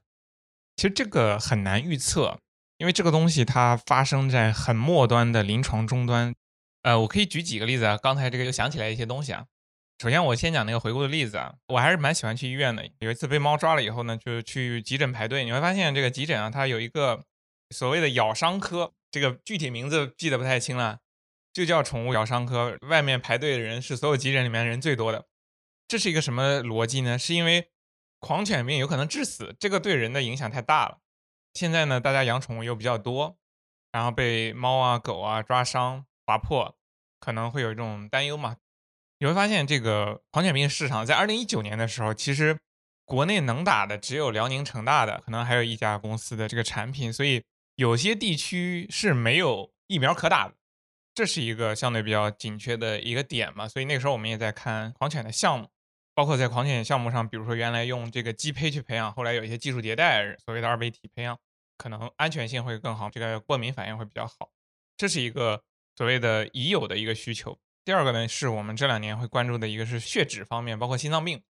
就发现一到冬天以后，这种心脏病患者特别多啊。除了像器械类的这种冠脉支架呀、治疗手段以外呢，其实降血脂领域也是一个很大的市场啊。原来的普通的降血脂药呢，其实很难达到临床治愈的一个结果，你需要长期服药。那后来有一些基因治疗的方式，能够比如说半年打一针、一年打一针，或者是一周注射一次。实现一个长期的降血脂的作用，当然 GLP-1 也有这个类似的疗效，但是如果你能把这块儿给提早预防、提早治疗，其实患者的这个需求还是比较大的。刚刚聊到这个降血脂这个领域，这个领域具体会有一些细分行业的公司可以分享一下吗？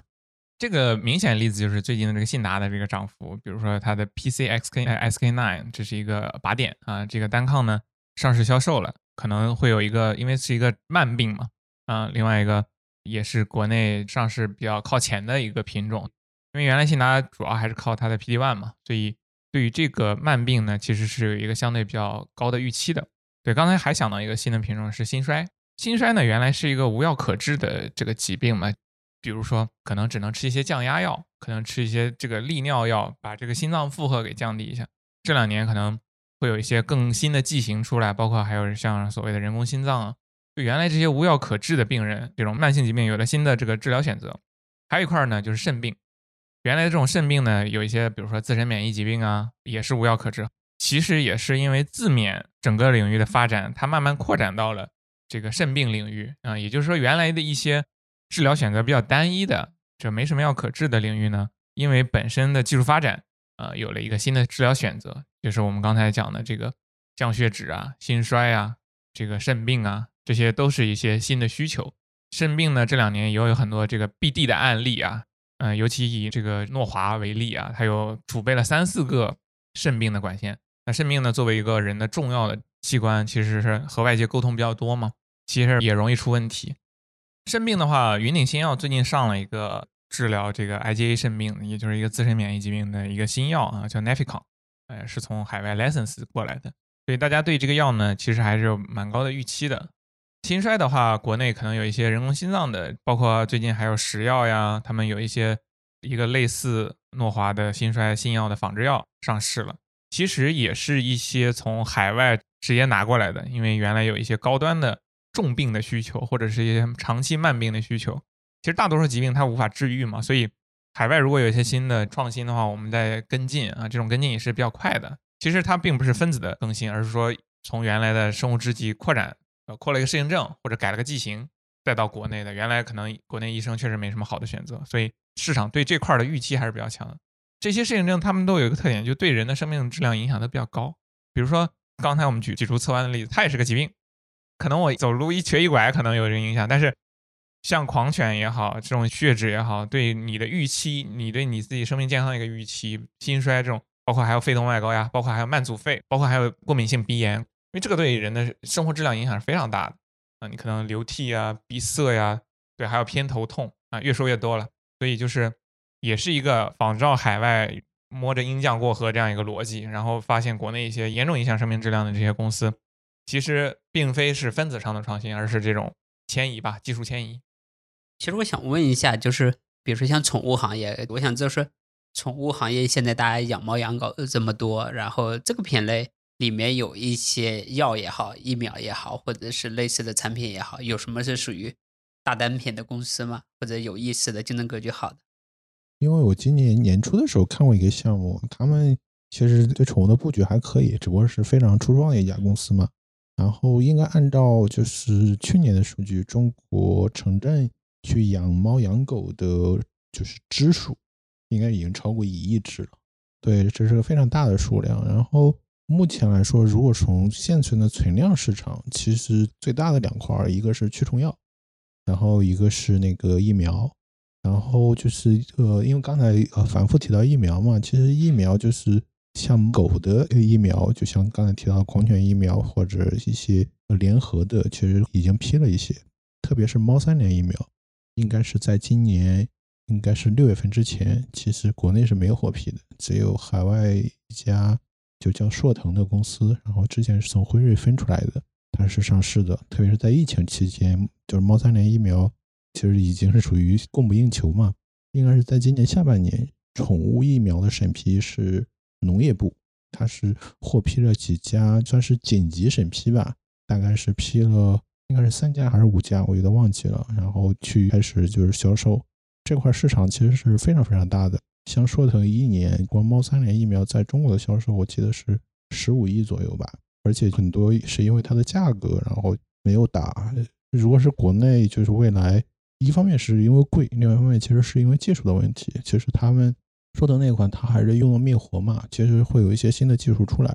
所以这块其实还是相对来说比较好的。而且中国现在目前就是整个宠物市场，无论是刚才提到的驱虫药，还是疫苗，甚至一些其他的一些品种，其实海外也是有一些公司的产品上市，只不过中国整个的就是宠物市场其实还没有到达那个阶段嘛，所以目前。还是几个大品种，甚至原来都是在用一些人用药，然后去给宠物去吃嘛，甚至一些过期的药品也在使用。所以这块儿其实整个市场的格局还可以。就像刚才说的，无论是从驱虫药的角度，还是从那个疫苗的角度，还是相对来说整个竞争格局还比较宽松吧。呃，像国内的，包括像海政，它其实已经有了专门的动保部门去拆分了，可能未来也会。呃，去做单独的上市，包括像丽珠，还有一些就是原来之前做兽药的公司，比如说像普莱科，之前其实就是主要是一些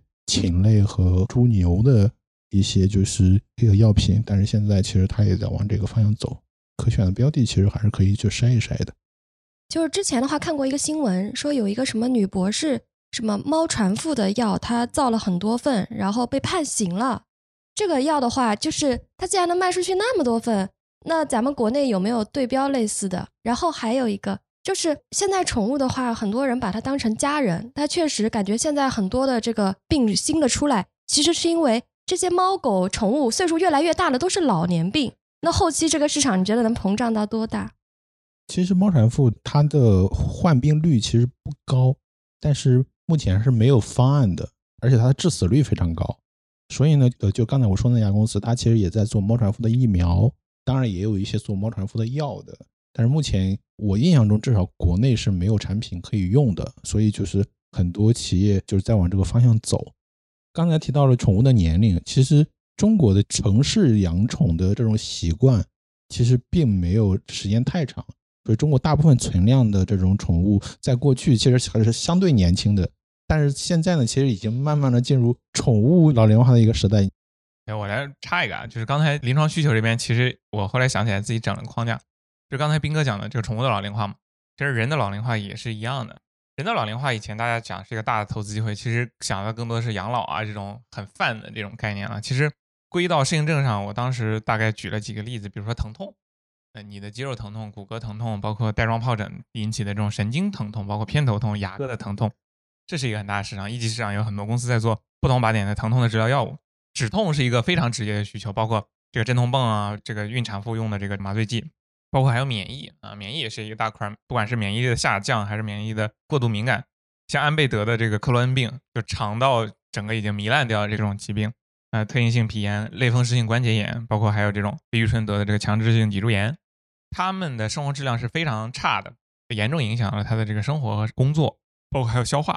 比如说幽门螺旋杆菌，这是一个尚未治愈的疾病，但是是一个很容易传染的。那有一些公司呢在研发，比如说幽门螺旋杆菌的疫苗，但是很难，那你只能通过三联或者四联的手段去把它杀掉。这个东西呢会引起呃胃炎或者胃癌，所以这也是个需求。包括还有脂肪肝，可能大部分人都有脂肪肝。那怎么样去把这个脂肪肝，包括所谓的在一级上叫 NASH 这样一个疾病，通过药物的方式去做一个治疗？一梳理这个老龄化，你就会发现这个需求是无穷无尽的。包括还有所谓的这个精神科的、呼吸科的、肿瘤科的、血管外科，就血管类的疾病。所以一统下来，其实大部分的疾病我们都无可奈何。所以有非常强的市场机会，前提是你能很好的改善生命质量，而且你要优于现有的品种。所以一个公司它上看一眼，你大概率能觉得，哎，有没有前景啊？那如果哎这个适应症你好像从来没有在其他上市公司听到过，那它大概率是一个不错的走向啊。那如果它临床效果更好，这种公司呢，就是推荐你，如果想做临床前的话，那你可以做做类似的适应症。这是我们在一级市场投资当中发现的巨大的。临床需求是因为医生提出来的，医生有这样的需求，代表患者有更大的需求。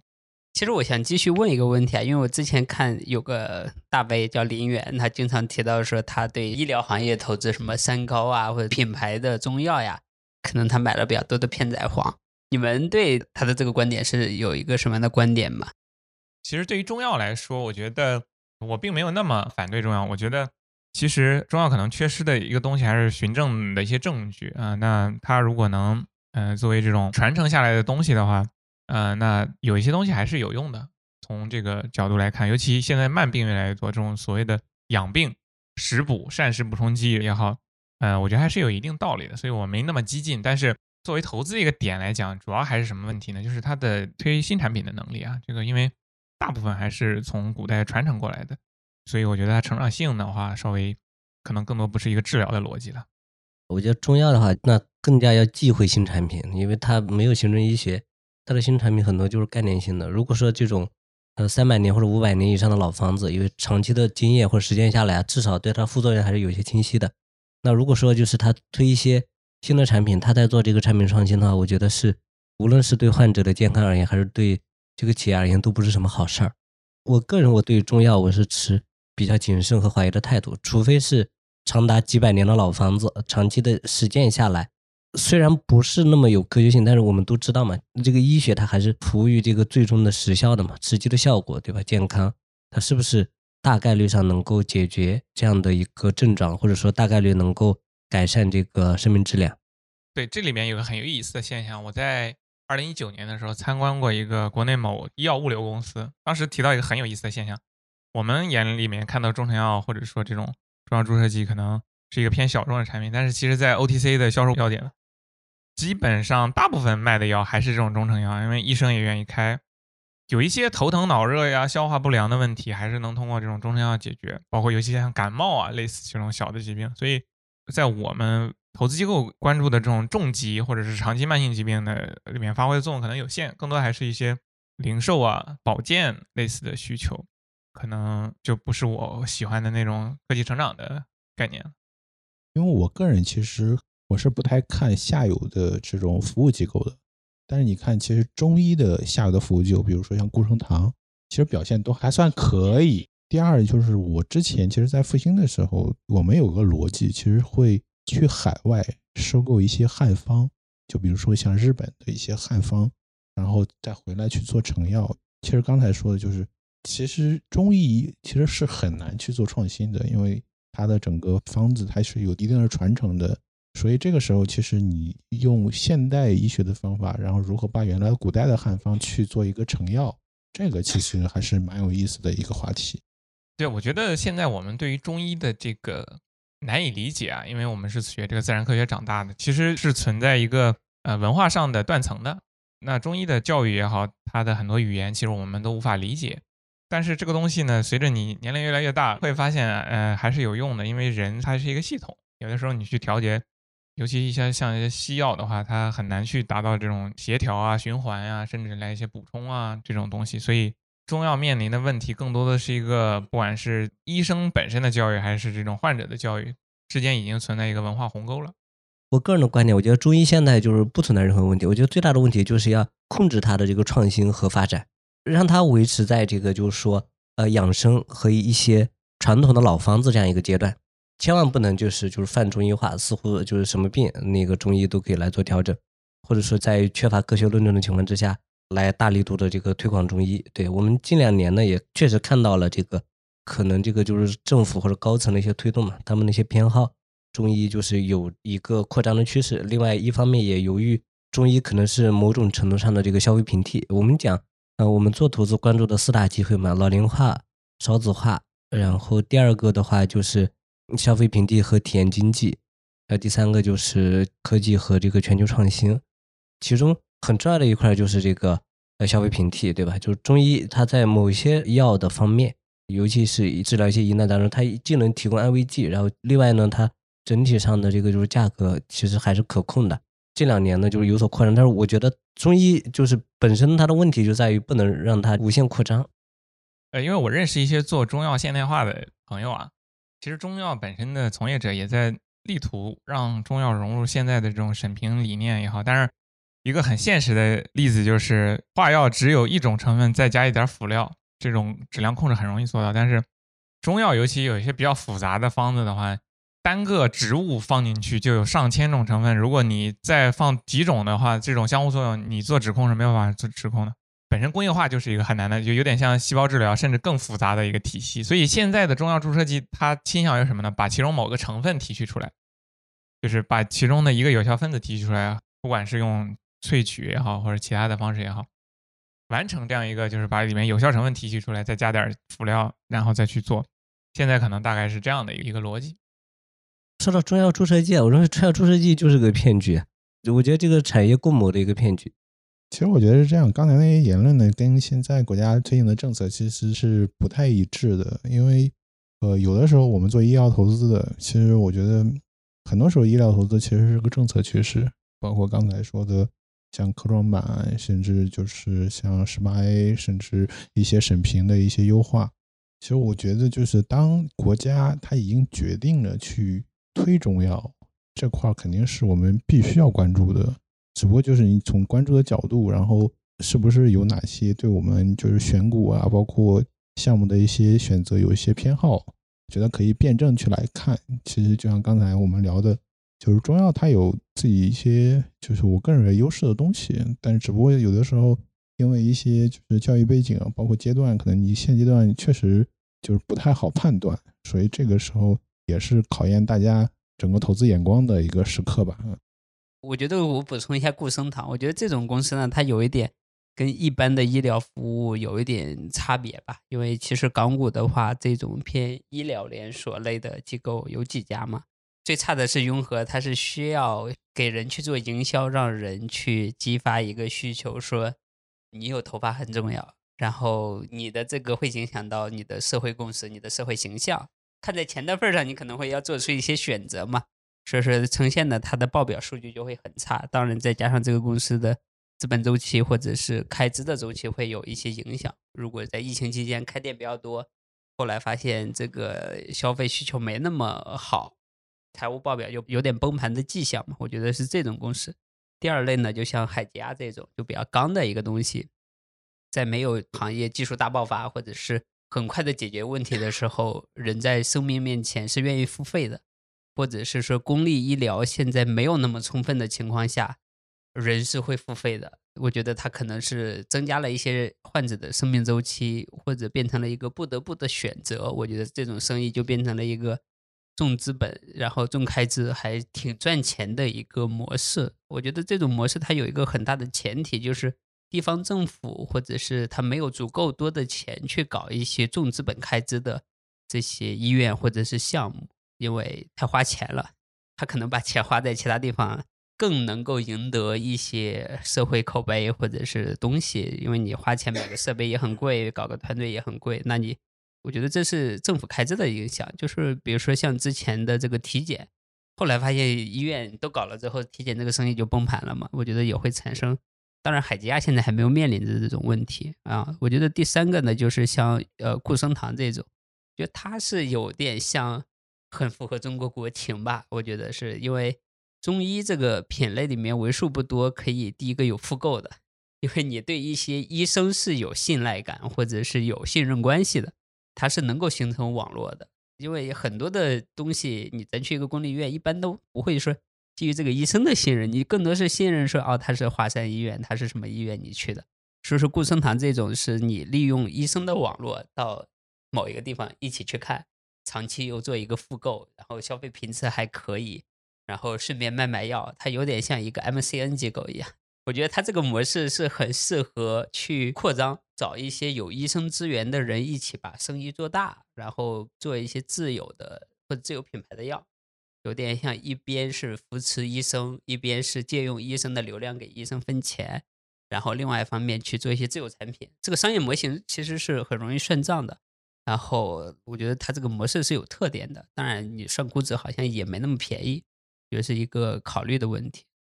对服务机构，其实我觉得最重要的一方面是医生的流量，另外一方面其实是标准化。举个例子，就刚才就是顾生堂那儿一个例子，因为药是很容易标准化的。比如说举到我们相对比较熟悉的眼科以及口腔，其实你会发现他们的表现会差异非常大。眼科是一个很容易标准化的一个服务，就是比如说它的一些激光的设备，包括它的器械，其实是相对来说比较标准化的。但是口腔不是。口腔无论是从正畸还是从种植，它的个性化其实都非常严重，更别提它的根管呀，甚至一些其他的儿牙，对吧？所以呢每个人的口腔的状态其实就是差异特别大。所以呢，这就导致的就是，就你看它的净利润的表现，其实很多时候就是它的口腔医生的支出会比就是眼科它要高出不少。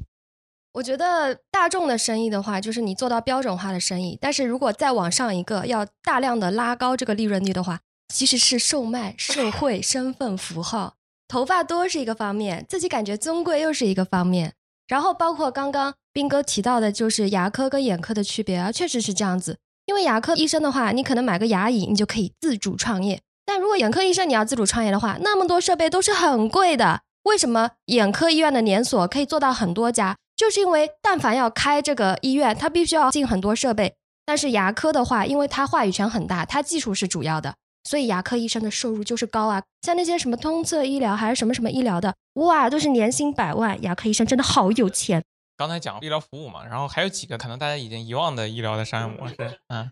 一个是互联网医疗，就是大部分的互联网医疗创业公司都失败了。然后有的 IPO 呢，可能也很多年了，IPO 不上去。那其实它存在一个主要逻辑。这边给大家推荐一本书，叫《创新陷阱：医疗投资的挑战》。这本书是写两个内容，一个是互联网医疗，一个是医疗保险。那说一说为什么互联网医疗商业模式不成立？核心是它没有解决一个问题，就是患者的最终目的不是跟医生有链接，或者说你找个什么线上问诊啊、开处方啊，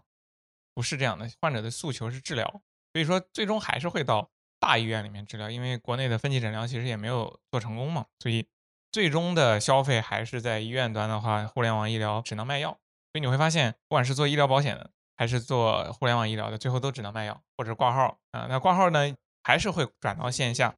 互联网医疗，你不管所谓的，因为他们很喜欢画很多模型啦、链接啦、流量啦，其实这些东西归根结底是没有消费的在你这个上面的。然后第二个就是医疗保险，为什么国内的商保？大概率是做不起来，或者是这种呃医疗保险的服务机构做不起来。一个核心的原因在于，保险本身就是一门很难的生意，尤其在医疗保险这块儿，它存在一个悖论，就是越容易生病的人，他投保的倾向越高，而健康的人是来平衡这部分病人的这个费用的。如果第一年百分之五十的健康人投保，第二年他没有享受到这个福利，他可能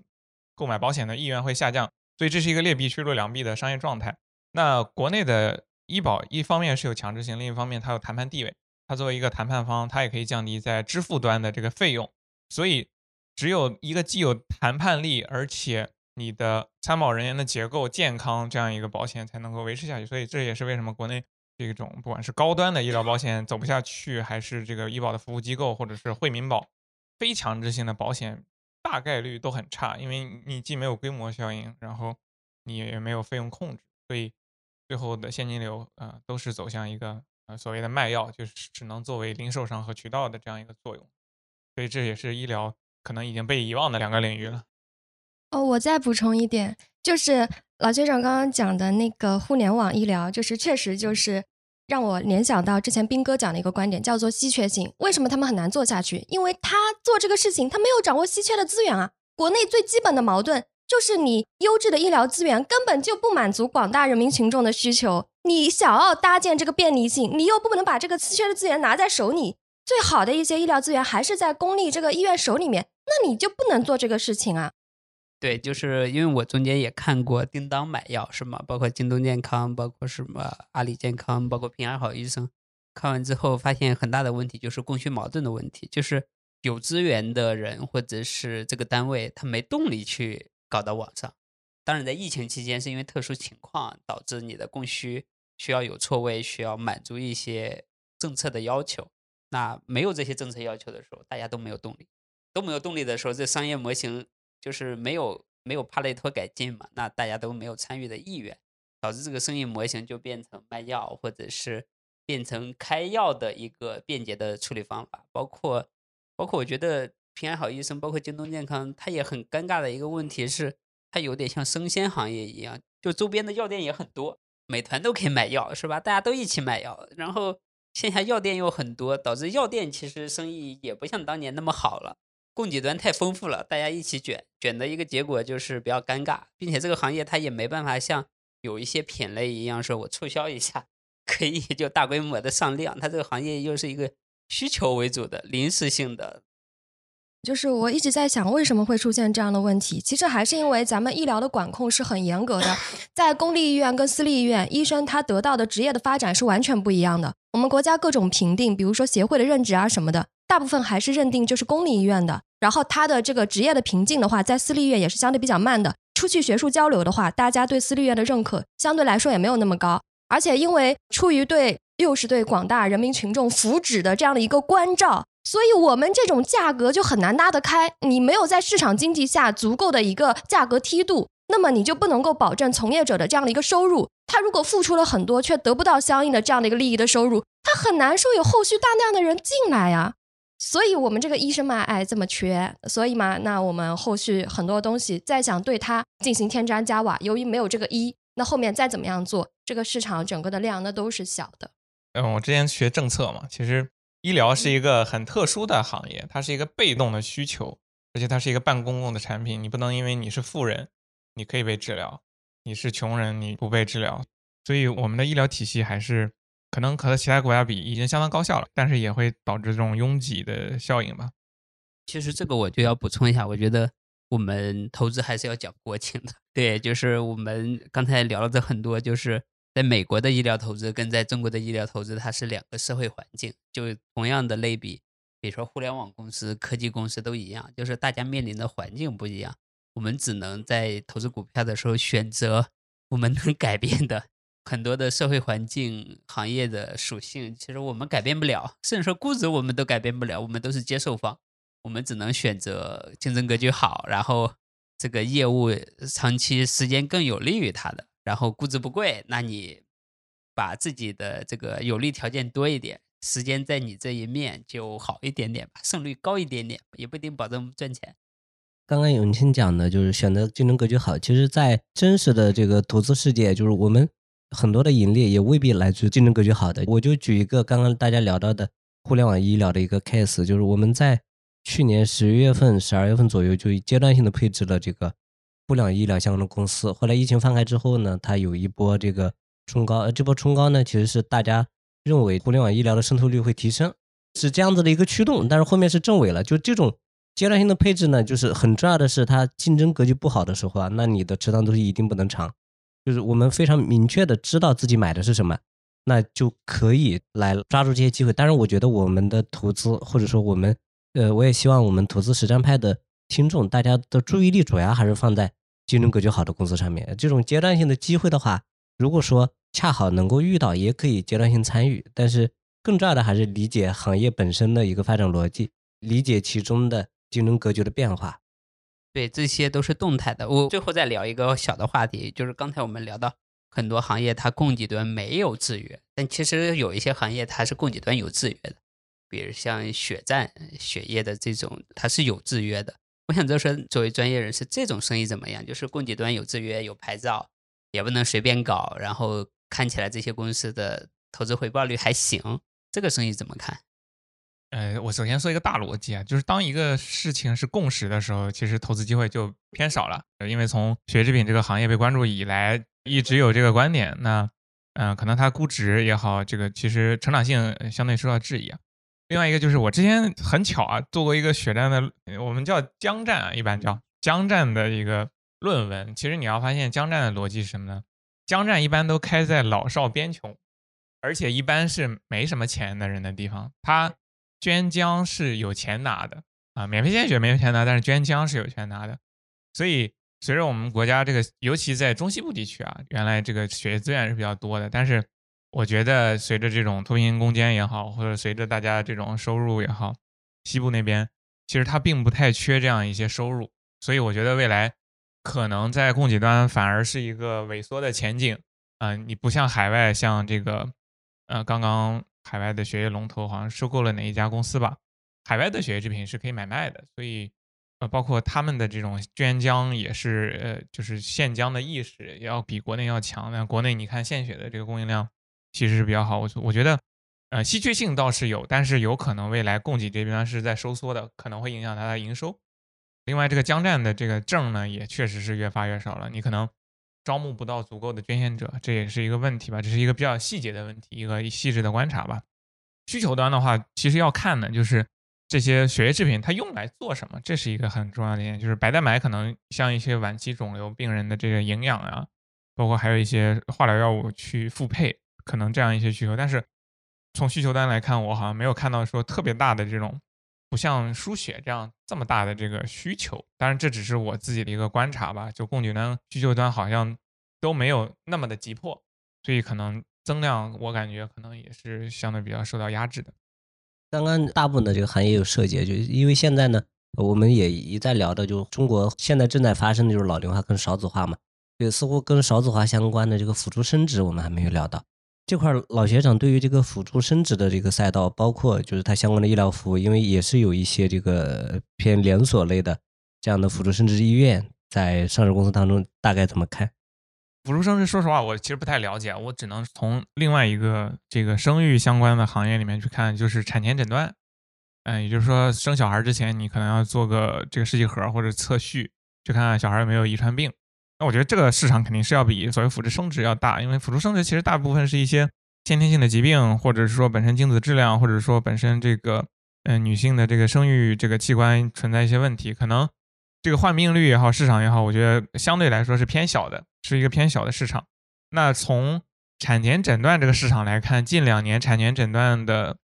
销售是严重下滑的。你可以看这个国内的像华大也好像这个贝瑞。它的这个业绩是非常差的，也就是说，原来有一个大的逻辑，说小孩越生越少，以后呢，大家会对他更关注，就是生活质量也好，产前的这种筛查可能会做的更多。但其实，可能绝对量的下滑对于这种产品来说，它的影响更加严重。今年可能也就七百多万，不到八百万的出生率，甚至有的产房可能都没有小孩了。所以你往上逆推，可能。去做辅助生殖的人也就更少。另外一个就是要聚焦到这个辅助生殖要上有什么具体产品可做。我们在一级市场看到可能是一些培养液呀、吸管啊之类的东西，感觉好像没有什么特别强的壁垒。所以对辅助生殖来说，我不能下定论吧。但是从整个生育相关的行业来说是非常偏悲观的，因为确实没有看到有可能潜在的婴儿潮出现的行业。我觉得未来可能比如说在幼儿教育啊这方面、小学教育啊。各方面其实都可能会受到一个较大的影响吧。可能我的观点和老学长会稍微有点差异。其实我讲一个我们在投资实践当中经常用的一个方法，因为我们之前在我们这个播客也聊到四大周期，其实我们会关注基本面的变化和市场周期之间的一个这个分歧，或者说是一个差异。在二零二二年的时候，其实，在我们的基金持仓里面一直会有一些疫情放开的受益股，包括在地演绎的龙头，包括。一些这个就是影视的院线的龙头，对这个其实，在二二年整个的表现还是呃比较好的。对，真的放开之后呢，就我们这样的持仓就相对会比较少。那从这个市场周期，它其实尤其是国内的这个资本市场，它会更重要的是它这个重视预期的一个变化。其实现在我们能看到到每年出生人口的下降，相关的辅助生殖类的公司，它的业绩其实都相对比较一般。但是这个就是往往会酝酿一个变化，一旦真的说有大力度的相关的政策出来，就它往往就是会一个充分兑现的这样一个过程。财务报表的研究和基本面的研究是最重要的。那我觉得其次也可以关注一下，就是潜在的业绩驱动，其实它可能是一个 option，就是未来的一个开朗期权。就如果在投资时间当中适度的配置一些辅助升值或者说相关的，就是跟少子化相关的公司，我觉得可能也是一个可行的方案，尤其是有一些受基台影响比较小的。周鑫这个观点有点像杠铃策略，就是大部分仓位我的投资还 OK 的公司，一部分仓位投资在有市场预期和偏差的可能性的公司，一旦这个偏差真的兑现了，这些公司的可能有一波很猛的兑现，对吧？是这个意思吗？有点这种感觉吗？是的，就是说，其实就是在去年的时候，我们是典型的在没有放开的时候，我们会配置放开之后的收益股，然后一旦放开之后，像今年我们就几乎没有配置过这个，包括这个就是演艺的龙头，然后院线的龙头。啊，我理解上，嗯，这个其实就是一个预期差的一个概念。当然，我们理想状态之下，那当然是这个就是基本面、财报和股价三者都能完美的匹配。但其实这个当中有非常多的这个领先和滞后的一个效应，有可能它的这个就是说基本面的变化是领先财报的变化，然后市场周期的变化呢可能是呃领先这个就是基本面的变化。比如说我们在现在这样一个阶段，我们能看到名牌上来讲，就是包括呃像华大、贝瑞啊这些就是做呃产前诊断的、产前筛查的这样的公司，其实业绩上看是相对比较差的，然后资本上可能已经。price in 了这些相关的，就这个基本面的较差的一个状况。但是从未来而言的话，我相信，比如说这个今年的出生人口掉到了去年可能是八九百万，今年可能掉到七八百万。但是这种持续的下跌，对吧？不是说一定是趋于尾声，但是总体上我觉得它不会是一条直线。从二零一七年我觉得是一千四百万，很难说再过三年跌到四百万、五百万。我觉得这个是比较难的。就是党和政府总是讲说我们要。做一些长下去解决一些根本性的问题。那坦白说，对于中华民族，其实其他所有的问题都不如这个就是解决少子化就是这么重要。我补充一下，我觉得，因为我看过一些港股的这种升值的连锁机构，我会发现一个问题，就是第一个呢，它更多是当地省份的老大，但他面临的一种问题是，他去到另外一个区域，他就是当地的公立医院有很强的竞争优势，它就很难切进去。坦白讲，它又不太像。海吉亚，那种公司就是公立医疗没有那么充分，你只要去建这个医院，你很快的床位都可以达到很高的利用率。那对于这种升值的这种中心来讲，它就很尴尬啊。我觉得第二个问题是，这种生意有一个问题是，它有很多的灰色产业 在，就是它也可以通过其他方法解决这个问题。那我为什么要去公立呢？或者我为什么要去你们家呢？我为什么也不要去什么东南亚、去新加坡搞一搞呢？或者去美国解决一下呢？呃，我觉得其实跟老龄化一样，就是如果老龄化的逻辑是去投养老的话，其实就存在一个呃逻辑上的关联度不高。那少子化，我觉得和辅助生殖这也是关联度没那么高。就是你要看这个少子化是主动的少子化还是被动的少子化。我觉得现在还是主动的少子化吧，也并不是说大家生不出来。当然有可能说现在不生呢，可能未来老了可能想生，可能会有一波机会吧。我觉得这个周期会比较长，因为我是本身学政策，就是从国家鼓励来说，就是越是国家鼓励的行业，你可能这个行业越不景气。所以，嗯，我觉得这个行业的机会可能不在当下，可能因为我们才刚刚开始人口下降，可能大概要等个十年，可能会有这样的出现，而且。从这种发达国家这个以后呢，这种少子化基本上是不可逆的，而且基本上后面可能要靠移民啊，靠其他一些手段，所以可以少量配置，但是我觉得逻辑关联性好像没那么强。对，刚刚老学长提到的几个点，我都特别认同。第一个是这个呃相关性和因果律是两件事情。对，就是我们在投资当中经常也容易犯的一个错误，就是把呃相关，尤其是高相关，就当做因果，就它可能并不是决定性的这样一个因素。那第二个老先生聊到的这个，就是说政策选择或者政策实践的一个难度。我们之前也聊到过，其实很多时候就是国家政策，尤其是产业政策，它往往在一个行业在兴起的时候，它有可能能够加速这个行业的发展，加速渗透率提高。但是从长期而言，它会恶化整个竞争格局。你想，如果说它发了很多这个辅助生殖的牌照，对吧？可能初期的时候，这个大家的这个宣贯啊、宣传可能做的人会多一些，但是长期而言，这些公司。金融格局恶化之后，这个盈利能力都是堪忧的。对，确实是这样子的。刚刚玉子聊到的，我觉得也确实是呃很有意思的，这是这个全社会共同的责任。那光靠政府，光靠政府，或者说单纯的靠这个就是居民部门，那也是很难解决这个问题的。它可能需要全社会共同的努力。呃，我个人认为这个少子化也是不可逆的，呃，最多可能会有些调整，或者说下坠的速度会有所减缓。其实你看这个国家统计局还是人口办发的那个数据。它有一个结构，就是有多少是一胎生的，多少是二胎生的。其实如果你统计的话，会发现一个问题，就是之前的二胎占比还是比较高的，现在能生二胎的人越来越少了。